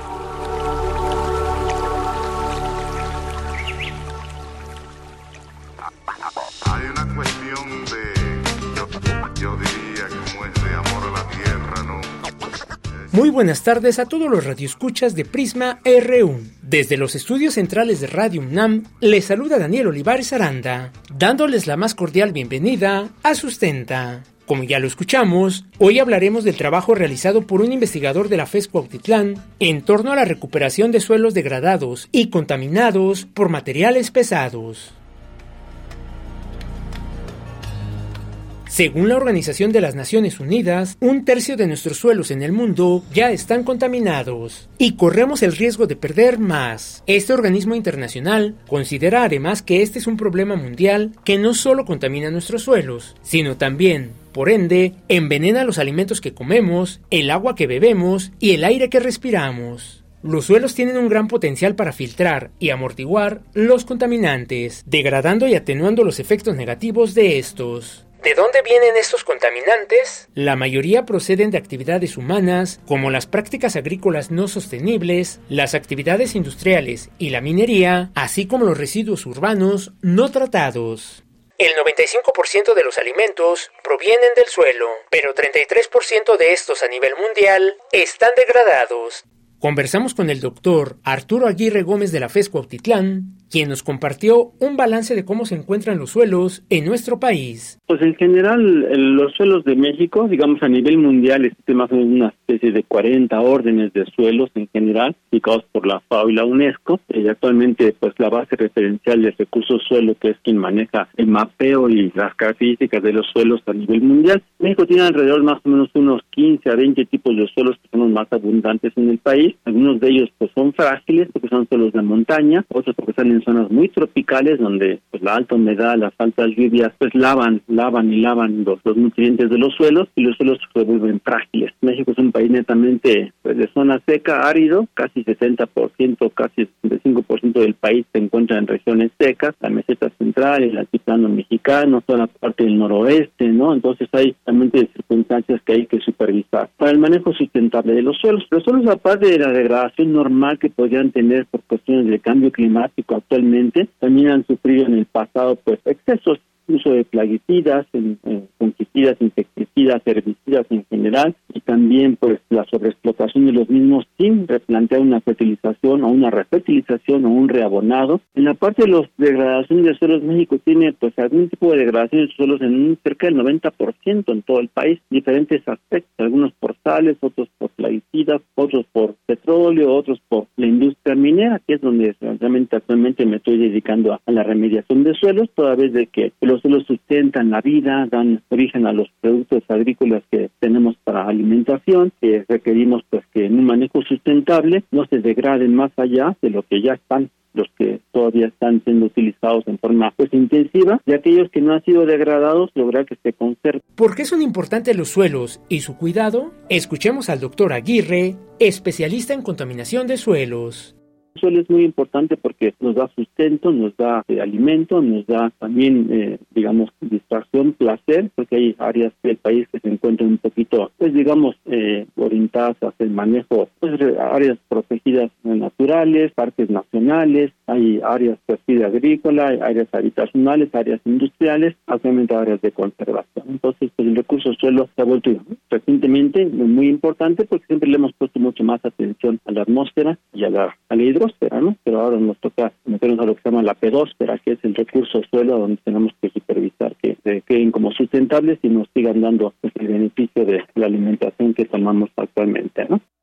Ahora bien, existe un método para poder limpiar los suelos y eliminar los materiales pesados. Se trata de la fitorremediación. El doctor Aguirre Gómez nos explica de qué se trata este método para comenzar un poquito, digamos, el prefijo fito, como significa plantas, ¿no? Entonces, la fitorremediación es remediar degradación de suelos por medio de la utilización de, de plantas.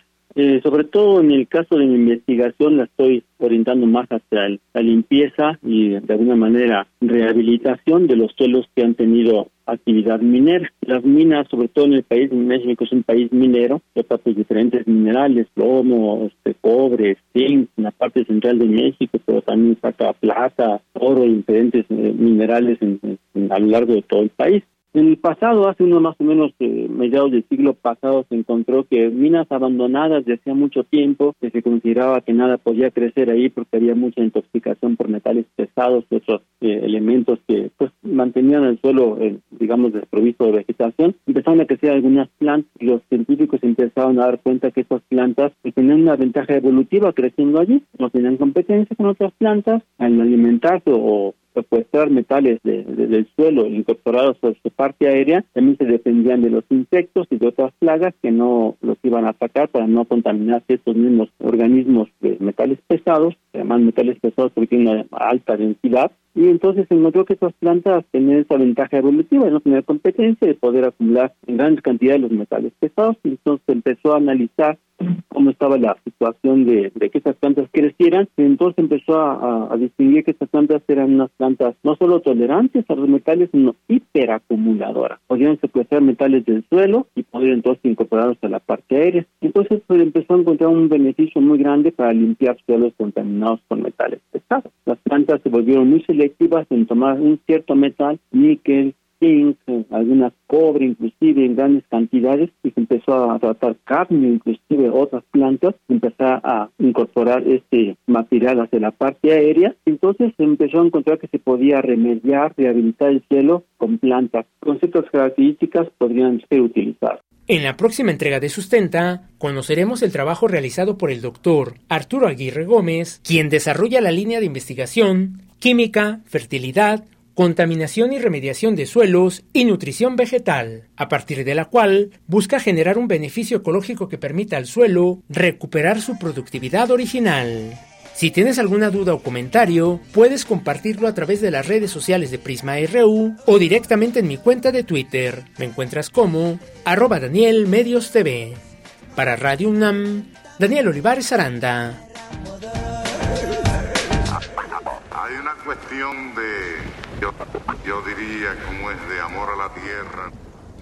Dos de la tarde con 23 minutos. Es momento de irnos a la información internacional a través de Radio Francia. Relatamos al mundo. Relatamos al mundo.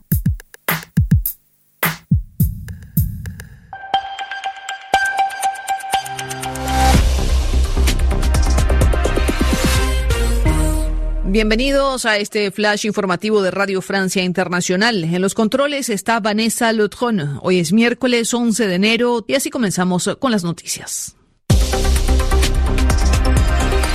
Andreina Flores. Las autoridades ucranianas aseguran que la batalla que se libra en este momento en las ciudades de Soledar y Bakhmut, en la estratégica región de Donetsk, es la más sangrienta de todas las que se han registrado desde la invasión rusa hace casi un año. El mismo Ministerio de Defensa ruso ha dicho que los combates siguen su curso e hizo un llamado a no declarar victoria en Soledar. En Perú, la Fiscalía General abrió una investigación a la presidenta Dina Boluarte y a 13 de sus ministros por presunto delito de genocidio, luego de que se registraran 40 fallecidos en la represión de las protestas en la región andina de Puno, en el sur del país. Escuchemos a Estuardo Ralón, primer vicepresidente de la Comisión Interamericana de Derechos Humanos. La principal preocupación de la Comisión Interamericana en este momento es la violencia que ha causado la muerte de personas Estamos muy preocupados de esta situación, hechos que hemos condenado y nos preocupa que no se estén utilizando los estándares interamericanos de necesidad y proporcionalidad en el uso de la fuerza. En Estados Unidos, miles de vuelos han sido suspendidos en la mañana de hoy luego de registrarse una falla que afecta el sistema digital de control e información aérea. La Casa Blanca ha anunciado que el presidente Biden ordenó una investigación al respecto, aunque no se puede confirmar que se trate de un ciberataque. En Francia, la primera ministra Elisabeth Borne presentó la polémica ley de reforma de jubilaciones eh, que plantea elevar la edad de retiro de 62 a 64 años. Los sindicatos de trabajadores unidos por primera vez en 12 años reaccionaron rápidamente rechazando el proyecto y convocando ya a una movilización para el día 19 de enero. En Alemania, miles de activistas contra el cambio climático se han instalado en el pueblo de Lutzerat para evitar que sea demolido por la empresa energética RBE para extraer carbón, especialmente en el contexto de crisis energética que ha generado la guerra en Ucrania. La policía ha amenazado con desalojar a los activistas el día de hoy. En Afganistán, una persona cometió un atentado suicida con explosivos cerca del Ministerio de Relaciones Exteriores en Kabul, la capital, causando más de 20 víctimas. Por ahora se desconoce si resultaron muertas o heridas. Testigos en el lugar afirman haber visto a un hombre con un fusil Kalashnikov en el hombro y llevando una bolsa justo antes de escucharse la explosión. Con esto terminamos este flash de RFI. Prisma RU. Relatamos al mundo.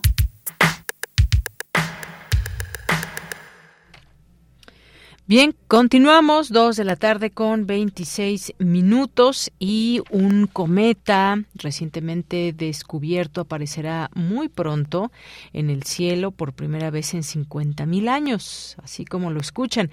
Este cometa que fue descubierto el 2 de marzo del pasado año por astrónomos que utilizaron la cámara de sondeo de campo amplio de Zwicky Transient Facility en el Observatorio Palomar del Condado de San Diego, California, y hará su máxima aproximación al Sol mañana, 12 de enero, según la NASA. Ha sido bautizado como el C diagonal 2022 E3ZF que tiene una órbita alrededor del Sol que pasa por los confines del sistema solar. Por eso ha tardado tanto tiempo en volver a pasar por la Tierra, según The Planetary Society. Según Earth Sky, los observadores del hemisferio norte que utilicen telescopios y binoculares deberían mirar hacia el horizonte noreste justo antes de medianoche para observarlo el 12 de enero. Y bueno, pues el objeto celeste helado que lo ha aumentado eh, que ha ido aumentando su brillo a medida que se acerca al Sol, realizará un paso más cercano a la Tierra entre el 1 y 2 de febrero a unos 42 millones de kilómetros de distancia. A medida que el cometa se acerca a la Tierra, los observadores podrán verlo cerca de la brillante estrella polar, también llamada estrella del norte, y debería ser visible más temprano por la noche. Según la NASA, el cometa será visible con binoculares en el cielo matutino para los observadores del hemisferio, del hemisferio norte durante la mayor parte de enero y para los del hemisferio sur a principios de febrero. Y bueno, pues eh, hemos invitado hoy a la doctora Julieta Fierro, quien ha dicho que podrá apreciarse como una pelotita brillante. Y bueno, pues la doctora Julieta Fierro es física, astrónoma y divulgadora científica, investigadora del Instituto de Astronomía de nuestra UNAM, profesora de la Facultad de Ciencias. ¿Qué tal, doctora Julieta Fierro? Un gusto saludarla saludarla. Muy buenas tardes. El gusto es mío, como te imaginarás. Muchas gracias. Gracias, doctora. Pues cuéntenos sobre este cometa, pues un, un cometa que además después de 50 mil años y que eso pues ya nos llena un poco de misterio. Cuéntenos, por favor, sobre este cometa que empezará a verse el día de mañana. Sí, bueno, se va a ver sumamente débil mañana y más en las ciudades. Sí, los cometas son de este estilo, estos que tienen órbitas que toman 50 mil años este, en dar, en recorrerlas, pues están en un conglomerado de objetos pequeños que se llama la nube de Oort, que está más allá de la órbita de Plutón.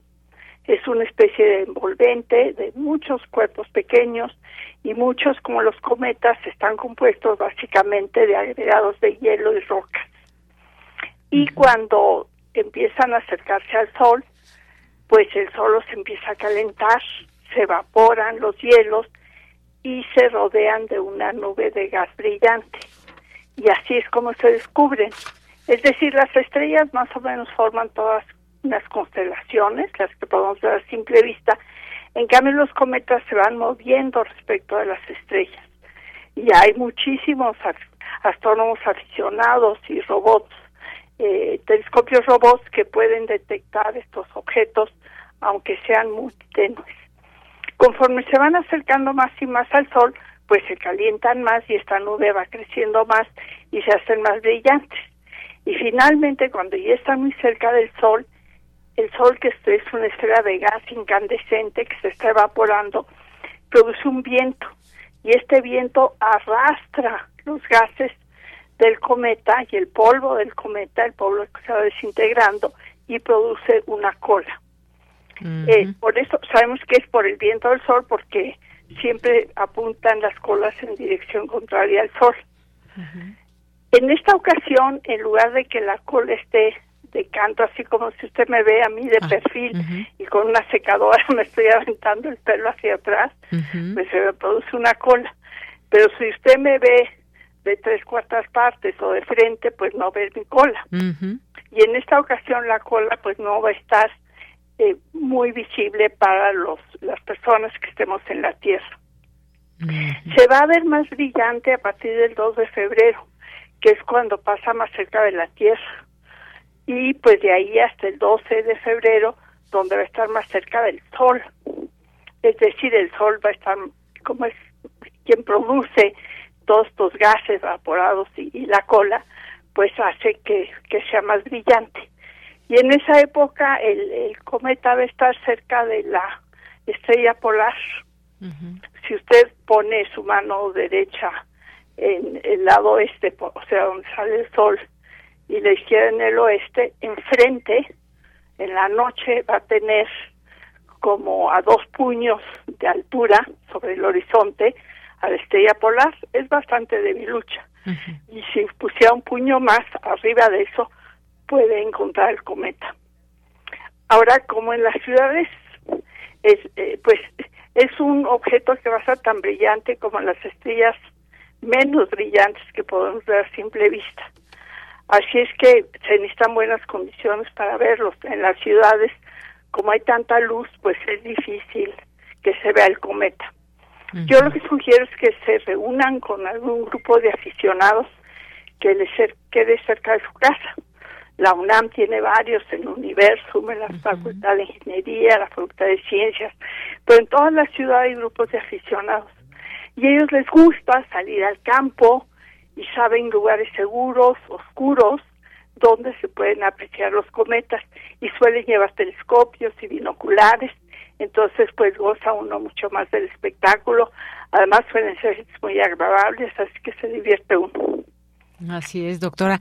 Y pues bueno, efectivamente muchos estudiosos de estos fenómenos, y, pero también hay muchos admiradores o como bien usted dice, aficionados a mirar, observar el cielo cuando existen esta, estas oportunidades de admirar estos fenómenos, pues hay que, hay que buscar un lugar idóneo, sobre todo donde pues no exista mucha luz para poderlo ver. Nos dice, no se va a ver con esta colita que normalmente, normalmente ubicamos ahí a, a se va a ver apenas, se va a ver la cola de gas, que es la más derechita, más azul, eh, pero no muy brillante, y también la cola de polvo, que es un poquito más rosita de color. Bueno, ahora depende de, de, no es no es como los cometas son hielos, pues depende de qué tanto hielo tengan cuando se vayan acercando al sol. Si si se calienta muchísimo y el cometa está hecho de básicamente hielo, probablemente sí pueda verse más brillante. Pero por el momento esas son las predicciones. Se va a ver de magnitud 6, es decir, como las estrellas más brillantes que podemos ver a simple vista. Mm, justo le iba a preguntar también con respecto al tamaño, cuando hagamos esta observación con respecto a otras, eh, a algunas estrellas que se puedan ver, el tamaño, ¿cómo es de este cometa? E, es como una pelotita, se ve como una nubecita brillante, es muy bonito mm. verlos. Sí, es como una pelotita brillante en el cielo, es, es bastante lindo. A algunas personas les preocupa que se pueda caer un cometa a la Tierra. eh, pues eh, en futuro cercano no hay ningún peligro y de todas maneras hay misiones eh, de varios países, unas que pueden desviar un cometa si se va acercando peligrosamente a la Tierra y otras que probablemente sean capaces de destruirlo. Así que por el momento podemos estar tranquilos. Muy bien. Y con respecto a este tema, a partir de mañana se va a poder comenzar a ver, pero no muy bien. y No, se necesitan mañana binoculares o un telescopio pequeño. Y para principios de febrero, los primeros días, se podrá ver a simple vista.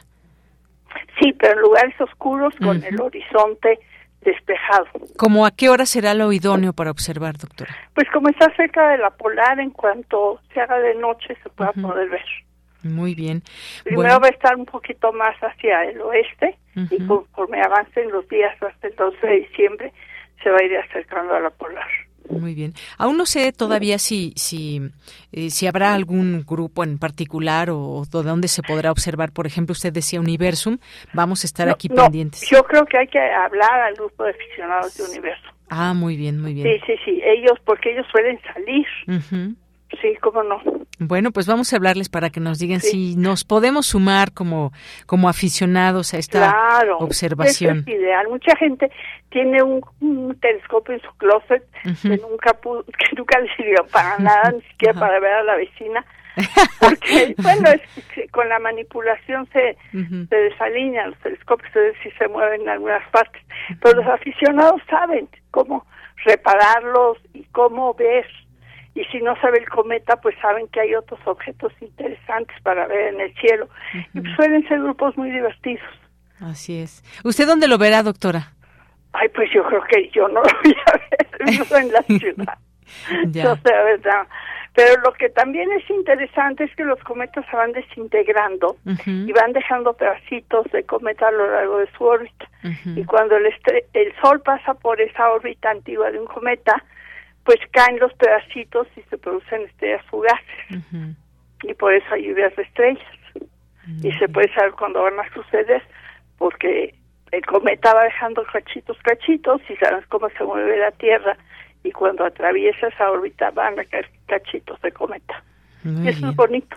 Claro, pues dejamos esta invitación y además estos datos que circundan a este a este cometa, porque la última ocasión que pasó este objeto, el humano eh, comenzaba a colonizar la Tierra, es decir, pasaron 50 mil años para que se pueda volver a observar esta eh, este fenómeno y que, pues bueno, esto que nos pues explicaba sí, usted. 50 mil años para que regrese. Lo bueno es que hay centenares de cometas.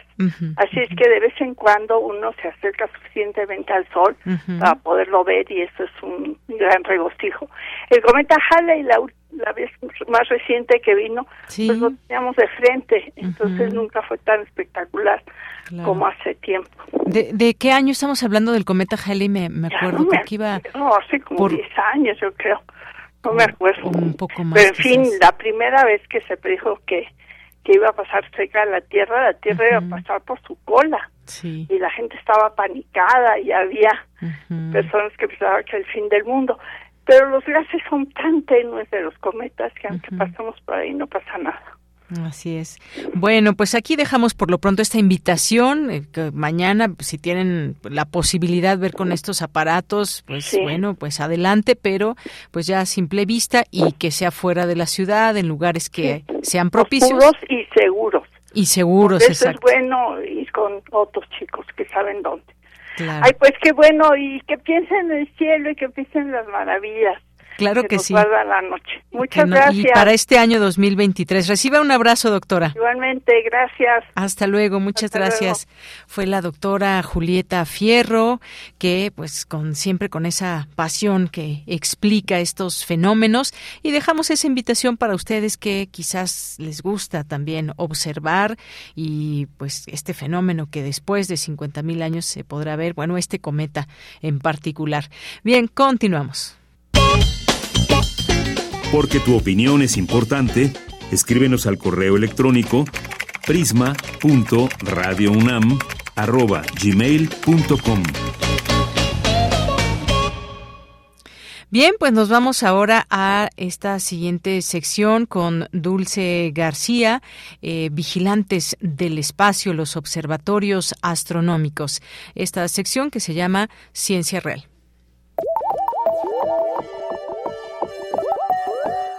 Ciencia real. Más allá de las verdades están las realidades. Capítulo 1. Vigilantes del espacio.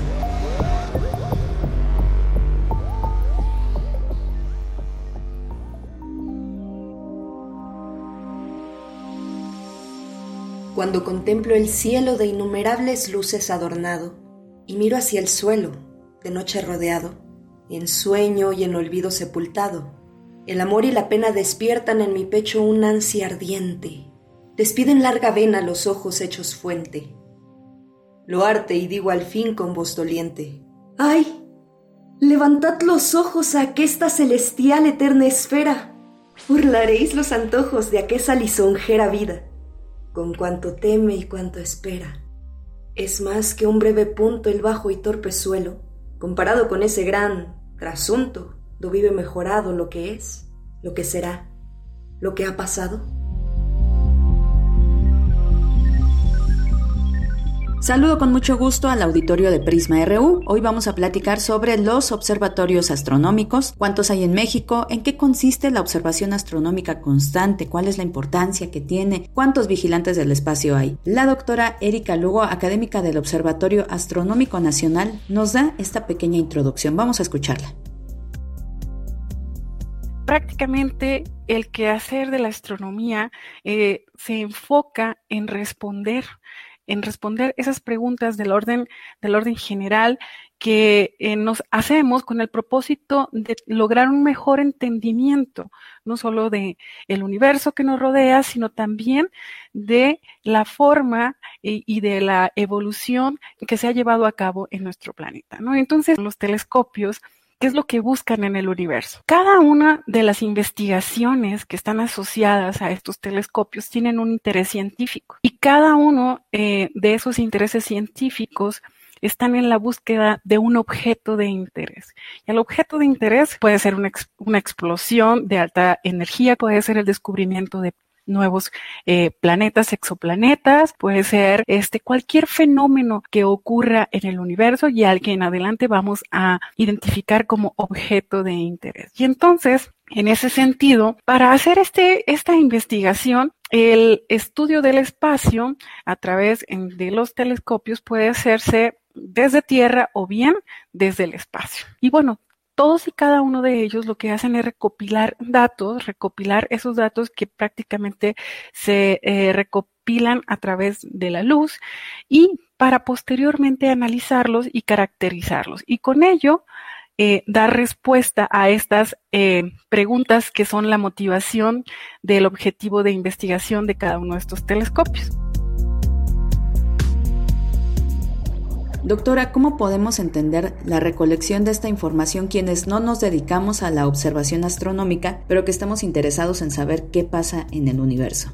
Una forma como sencilla de poder eh, tener una, una aproximación, un, entendimiento de esta recolección de información, la podemos ver en el caso de los telescopios que operan de manera terrestre. Lo que se presenta es eh, la forma en la cual se capta la información que va a ser a través de unas de luz, ¿no? Que ingresa a través de lentes y, y posteriormente esta información es decodificada y analizada por los investigadores para entonces eh, determinar las características, la composición, la localización, etcétera, eh, de, eh, entre otras características del objeto de estudio. Todos los días, eh, así como hay diferentes noticias de diferentes tópicos, bueno, pues la astronomía también es una ciencia de interés para la comunidad, no solamente para la comunidad científica nacional e internacional, sino también para la sociedad en general. Y bueno, podremos ver que parte de las contribuciones eh, que se están desarrollando a nivel internacional en, en la ciencia astronómica, gran parte y parte importante es a partir de los resultados del quehacer eh, científico de nuestros investigadores e investigadores. Doctora, ¿cómo podemos saber cuáles son las investigaciones que se están realizando con base en estas observaciones astronómicas? Pueden visitar la página de la Unión Astronómica Internacional, en donde van a poder encontrar en su plan de desarrollo este, estos telescopios eh, que tienen diferentes objetivos y que tienen una línea de tiempo del 2020 al 2030 para ser este, concluidos. Que en este plan también podrán observar además quiénes son en términos no solamente de centros de investigación, sino también de grupos de investigación quienes están colaborando. Y orgullosamente les podemos decir que nuestro Instituto de Astronomía y nuestro grupo de científicos y científicas se encuentran colaborando en algunos de estos proyectos. Y bueno, y aprovechando, eh, les menciono que orgullosamente en el 2015, una investigadora de nuestro Instituto de Astronomía, la doctora Silvia Torres Peiner, eh, fue la primer mexicana en ser presidenta de esta Unión Astronómica Internacional.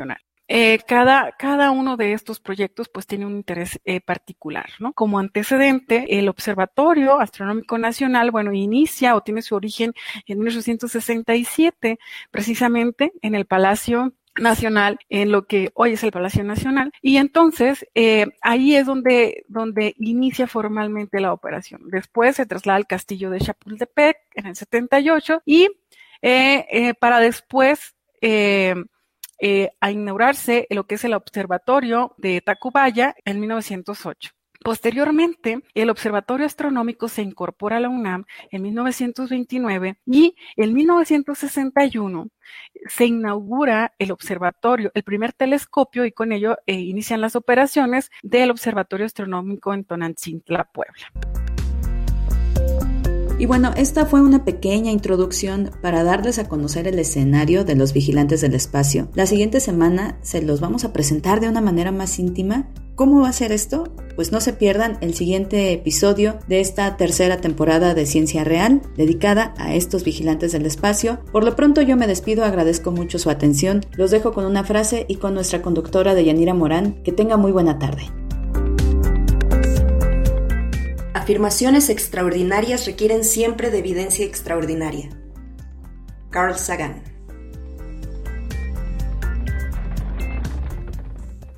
Bien, dos de la tarde con 47 minutos. Muchas gracias a, eh, a Dulce García y Ciencia Real.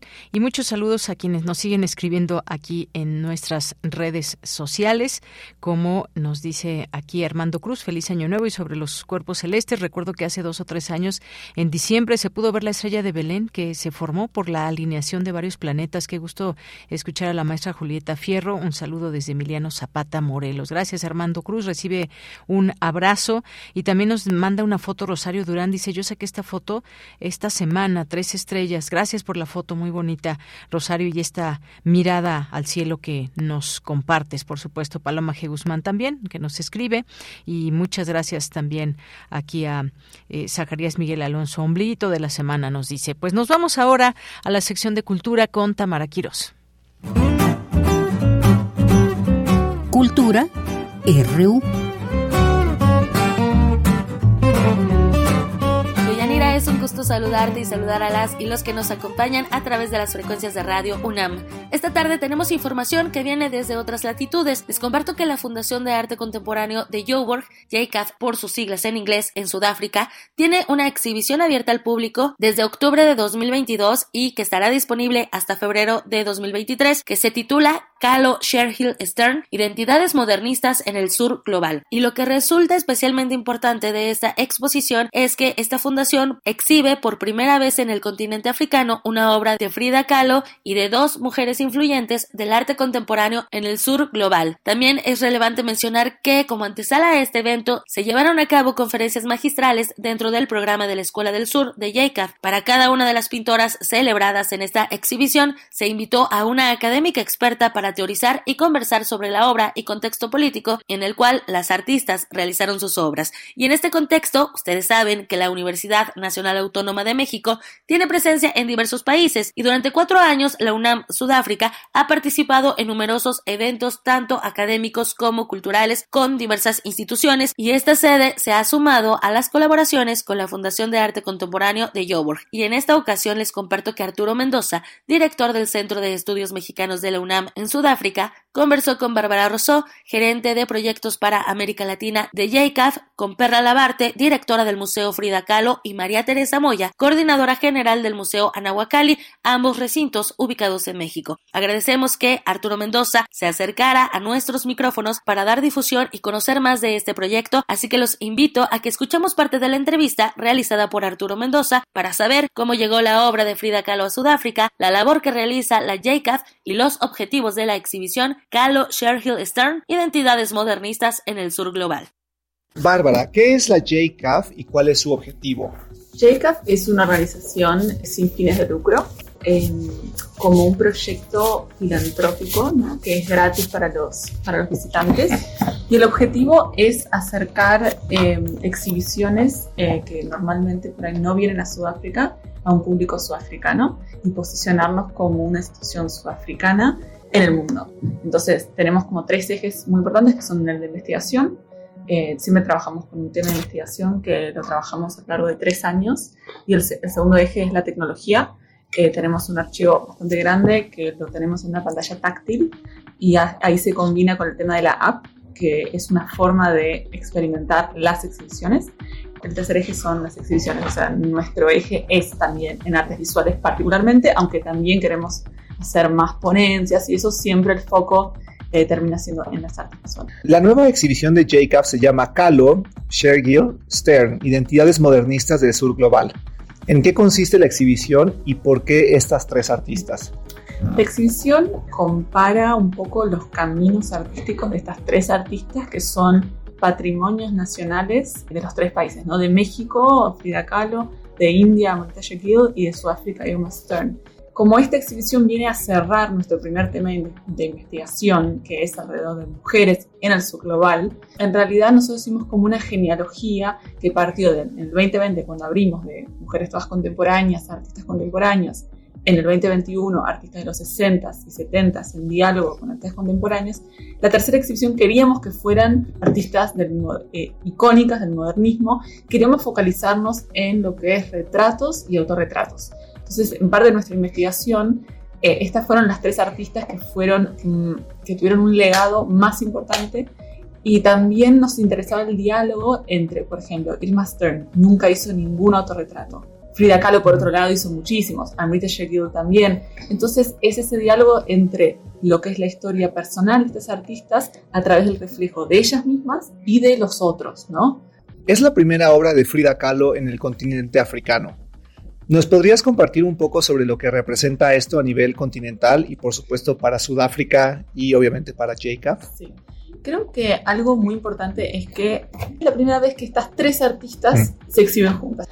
Pero para nosotros es importante hacer eh, como hincapié en que las audiencias sudafricanas hay muchas que probablemente no puedan viajar a París, a México, a Estados Unidos a ver estas obras. Entonces, para nosotros es hasta un tema de accesibilidad y como un tema de posicionamiento, decir, bueno, ya que un montón de audiencias no van a poder ir a Europa, traigamos estas obras aquí y que se puedan ver gratis. Entonces, eso para nosotros es un posicionamiento hasta casi político de decir, bueno, hacer esta, esto, estas piezas, estas fotografías, estos objetos y las obras accesibles a audiencias locales de Sudáfrica. Em, ¿Podrías compartir con nosotros cómo se seleccionó la obra de Frida que se exhibe y cuáles son algunas de las vicisitudes encontradas para que se montara esta exhibición? O sea, esta exhibición llega casi cinco años después de que se inició a investigar y a empezar a hacer negociaciones para conseguir préstamos. Entonces, bueno, nuestro director ejecutivo, Clive Kellner, viajó Estados Unidos, a México, a Argentina, a Europa, ¿no? a Francia, a todos, a todos lados, y la respuesta siempre era un no. Entonces ahí se puso medio de evidencia cómo el circuito de, las artes visuales y sobre todo de obras de gran valor cultural y económico, por ejemplo la de Frida Kahlo, como tiende a quedarse en instituciones de lo que se llama ¿no? el norte global, ¿no? Europa, América, Norteamérica. Entonces se puso muy de evidencia eh, eso, como que antes de escuchar ya era como que te cerraban la puerta, como que un no. Entonces, em, después de como muchos años de intentar, finalmente dimos con este, eh, esta institución que se llama Harry Ransom Center, que queda en Austin, Texas, Em, que les pareció muy interesante el foco curatorial de comparar con estas dos otras artistas. No era la típica blockbuster de 30 shows de Frida que van de acá para allá, para allá. Era algo totalmente distinto. Y creo que ahí hubo una conexión ¿no? con, con los directores de esta institución, con la curadora, con la registrar. Y esta institución tenía este autorretrato que, que, bueno, para nosotros es uno de los más interesantes, de los mejores, de, de Frida. Eh, y así fue como eh, llegamos a, ese autorretrato. En términos del montaje, no, no es que tuvimos un problema, era más el hecho de conseguir la obra. Mm. Una vez que la conseguí, sí, eh, la obra, por ejemplo, tiene que estar acompañado de representantes de los museos, a lo largo de todo el viaje, que la tienen que montar. Trabajamos con conservadores de pintura que puedan ver que no ha habido daño, pero eso es como bastante estándar. Diría que lo más difícil fue el proceso de conseguir ¿no? la confirmación final y, pasamos algo similar en India también. Con, con Amrita Shekil, que también es parte de una colección nacional ¿no? de, de New Delhi, de lo que es la Galería Nacional de Arte Moderno de New Delhi, eh, es, eh, como es gubernamental, tiene muchos pasos ¿no? de autorizaciones y llevó mucho tiempo también conseguir esa confirmación. Y con respecto a las, a las otras em, colaboraciones que hemos tenido, en México la, más importante fue con el Museo Frida Kahlo. Ellos nos han eh, prestado fotografías, retablos, y lo creo que es lo más icónico y que las audiencias están esperando ver es la blusa y la falda de, de Frida que yo creo que también agrega como una, una fisicalidad a lo que está en el imaginario o incluso lo que uno se puede ver en una fotografía, ver la materialidad de, del textil, yo creo que es algo muy único y muy especial. Y para este show también, bueno, contamos con la presencia de representantes del, del museo, que también está muy bueno, sobre todo para el tipo de vínculos del sur global que desde JCAF queremos posicionarnos en términos de con quiénes nos relacionamos, con quiénes estamos haciendo partnerships.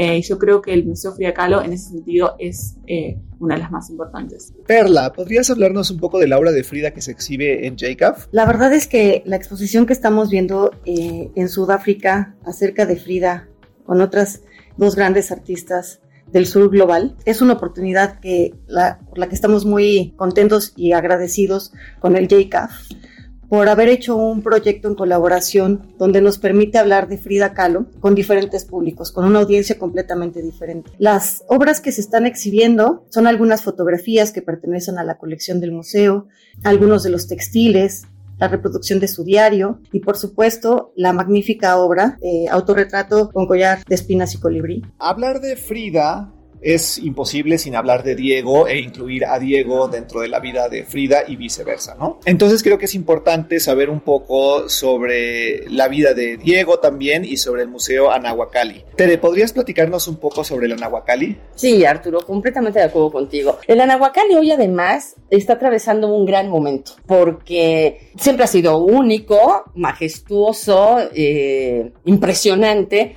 pues porque Diego hizo prácticamente un templo en la Ciudad de México, en Coyoacán, ¿no? O sea, en el, en el corazón del país tenemos un templo que no lo vas a creer, pero muy, poca gente conoce. Pero además de eso, se acaba de terminar un proyecto arquitectónico que va de la mano con el museo.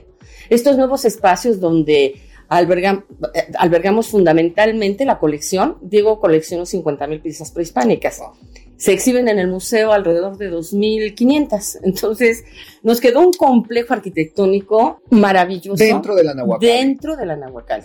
Que respeta muchísimo lo que es el Anahuacali de Vigo y dialoga. O sea, estos nuevos espacios dialogan con lo que hizo Diego Rivera, con lo que terminó Juan O'Gorman con la hija, con Ruth Rivera. Y entonces hoy de verdad que puedes pasar un día completo en el Anahuacalli viendo cosas increíbles. Pues muchísimas gracias Bárbara Rosó, Perla Labarte y María Teresa Moya por esta, por esta información que nos comparten y sobre todo pues muchísimas gracias a la Jobber Contemporary Arts Foundation por haber este, hecho posible esta primera colaboración en donde Frida Kahlo se presenta por primera vez en, en el continente africano. Bien, pues gracias, gracias Tamara. Nos vamos ya casi, nos vamos a despedir con una canción. Hay una efeméride del rock, el día, un día como hoy, que pues en 1985 se celebró la primera edición de Rock en Río y hubo muchas bandas participantes, entre ellas Yes, que por cierto hoy 11 de enero nació Tony Kay en Leicester, Inglaterra, que forma parte de este grupo. Y nos despedimos con esta canción Owner of a Lonely Heart de Yes. A nombre de todo el equipo soy de Yanira Morán. Gracias, buenas tardes y buen provecho.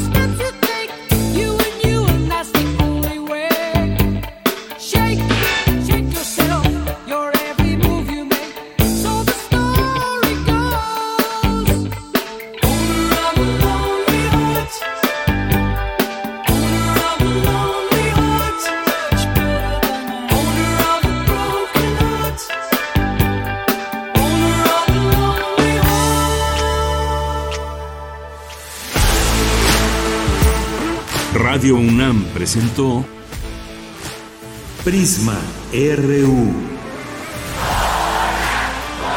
Una mirada universitaria sobre los acontecimientos actuales. Prisma RU. Relatamos al mundo.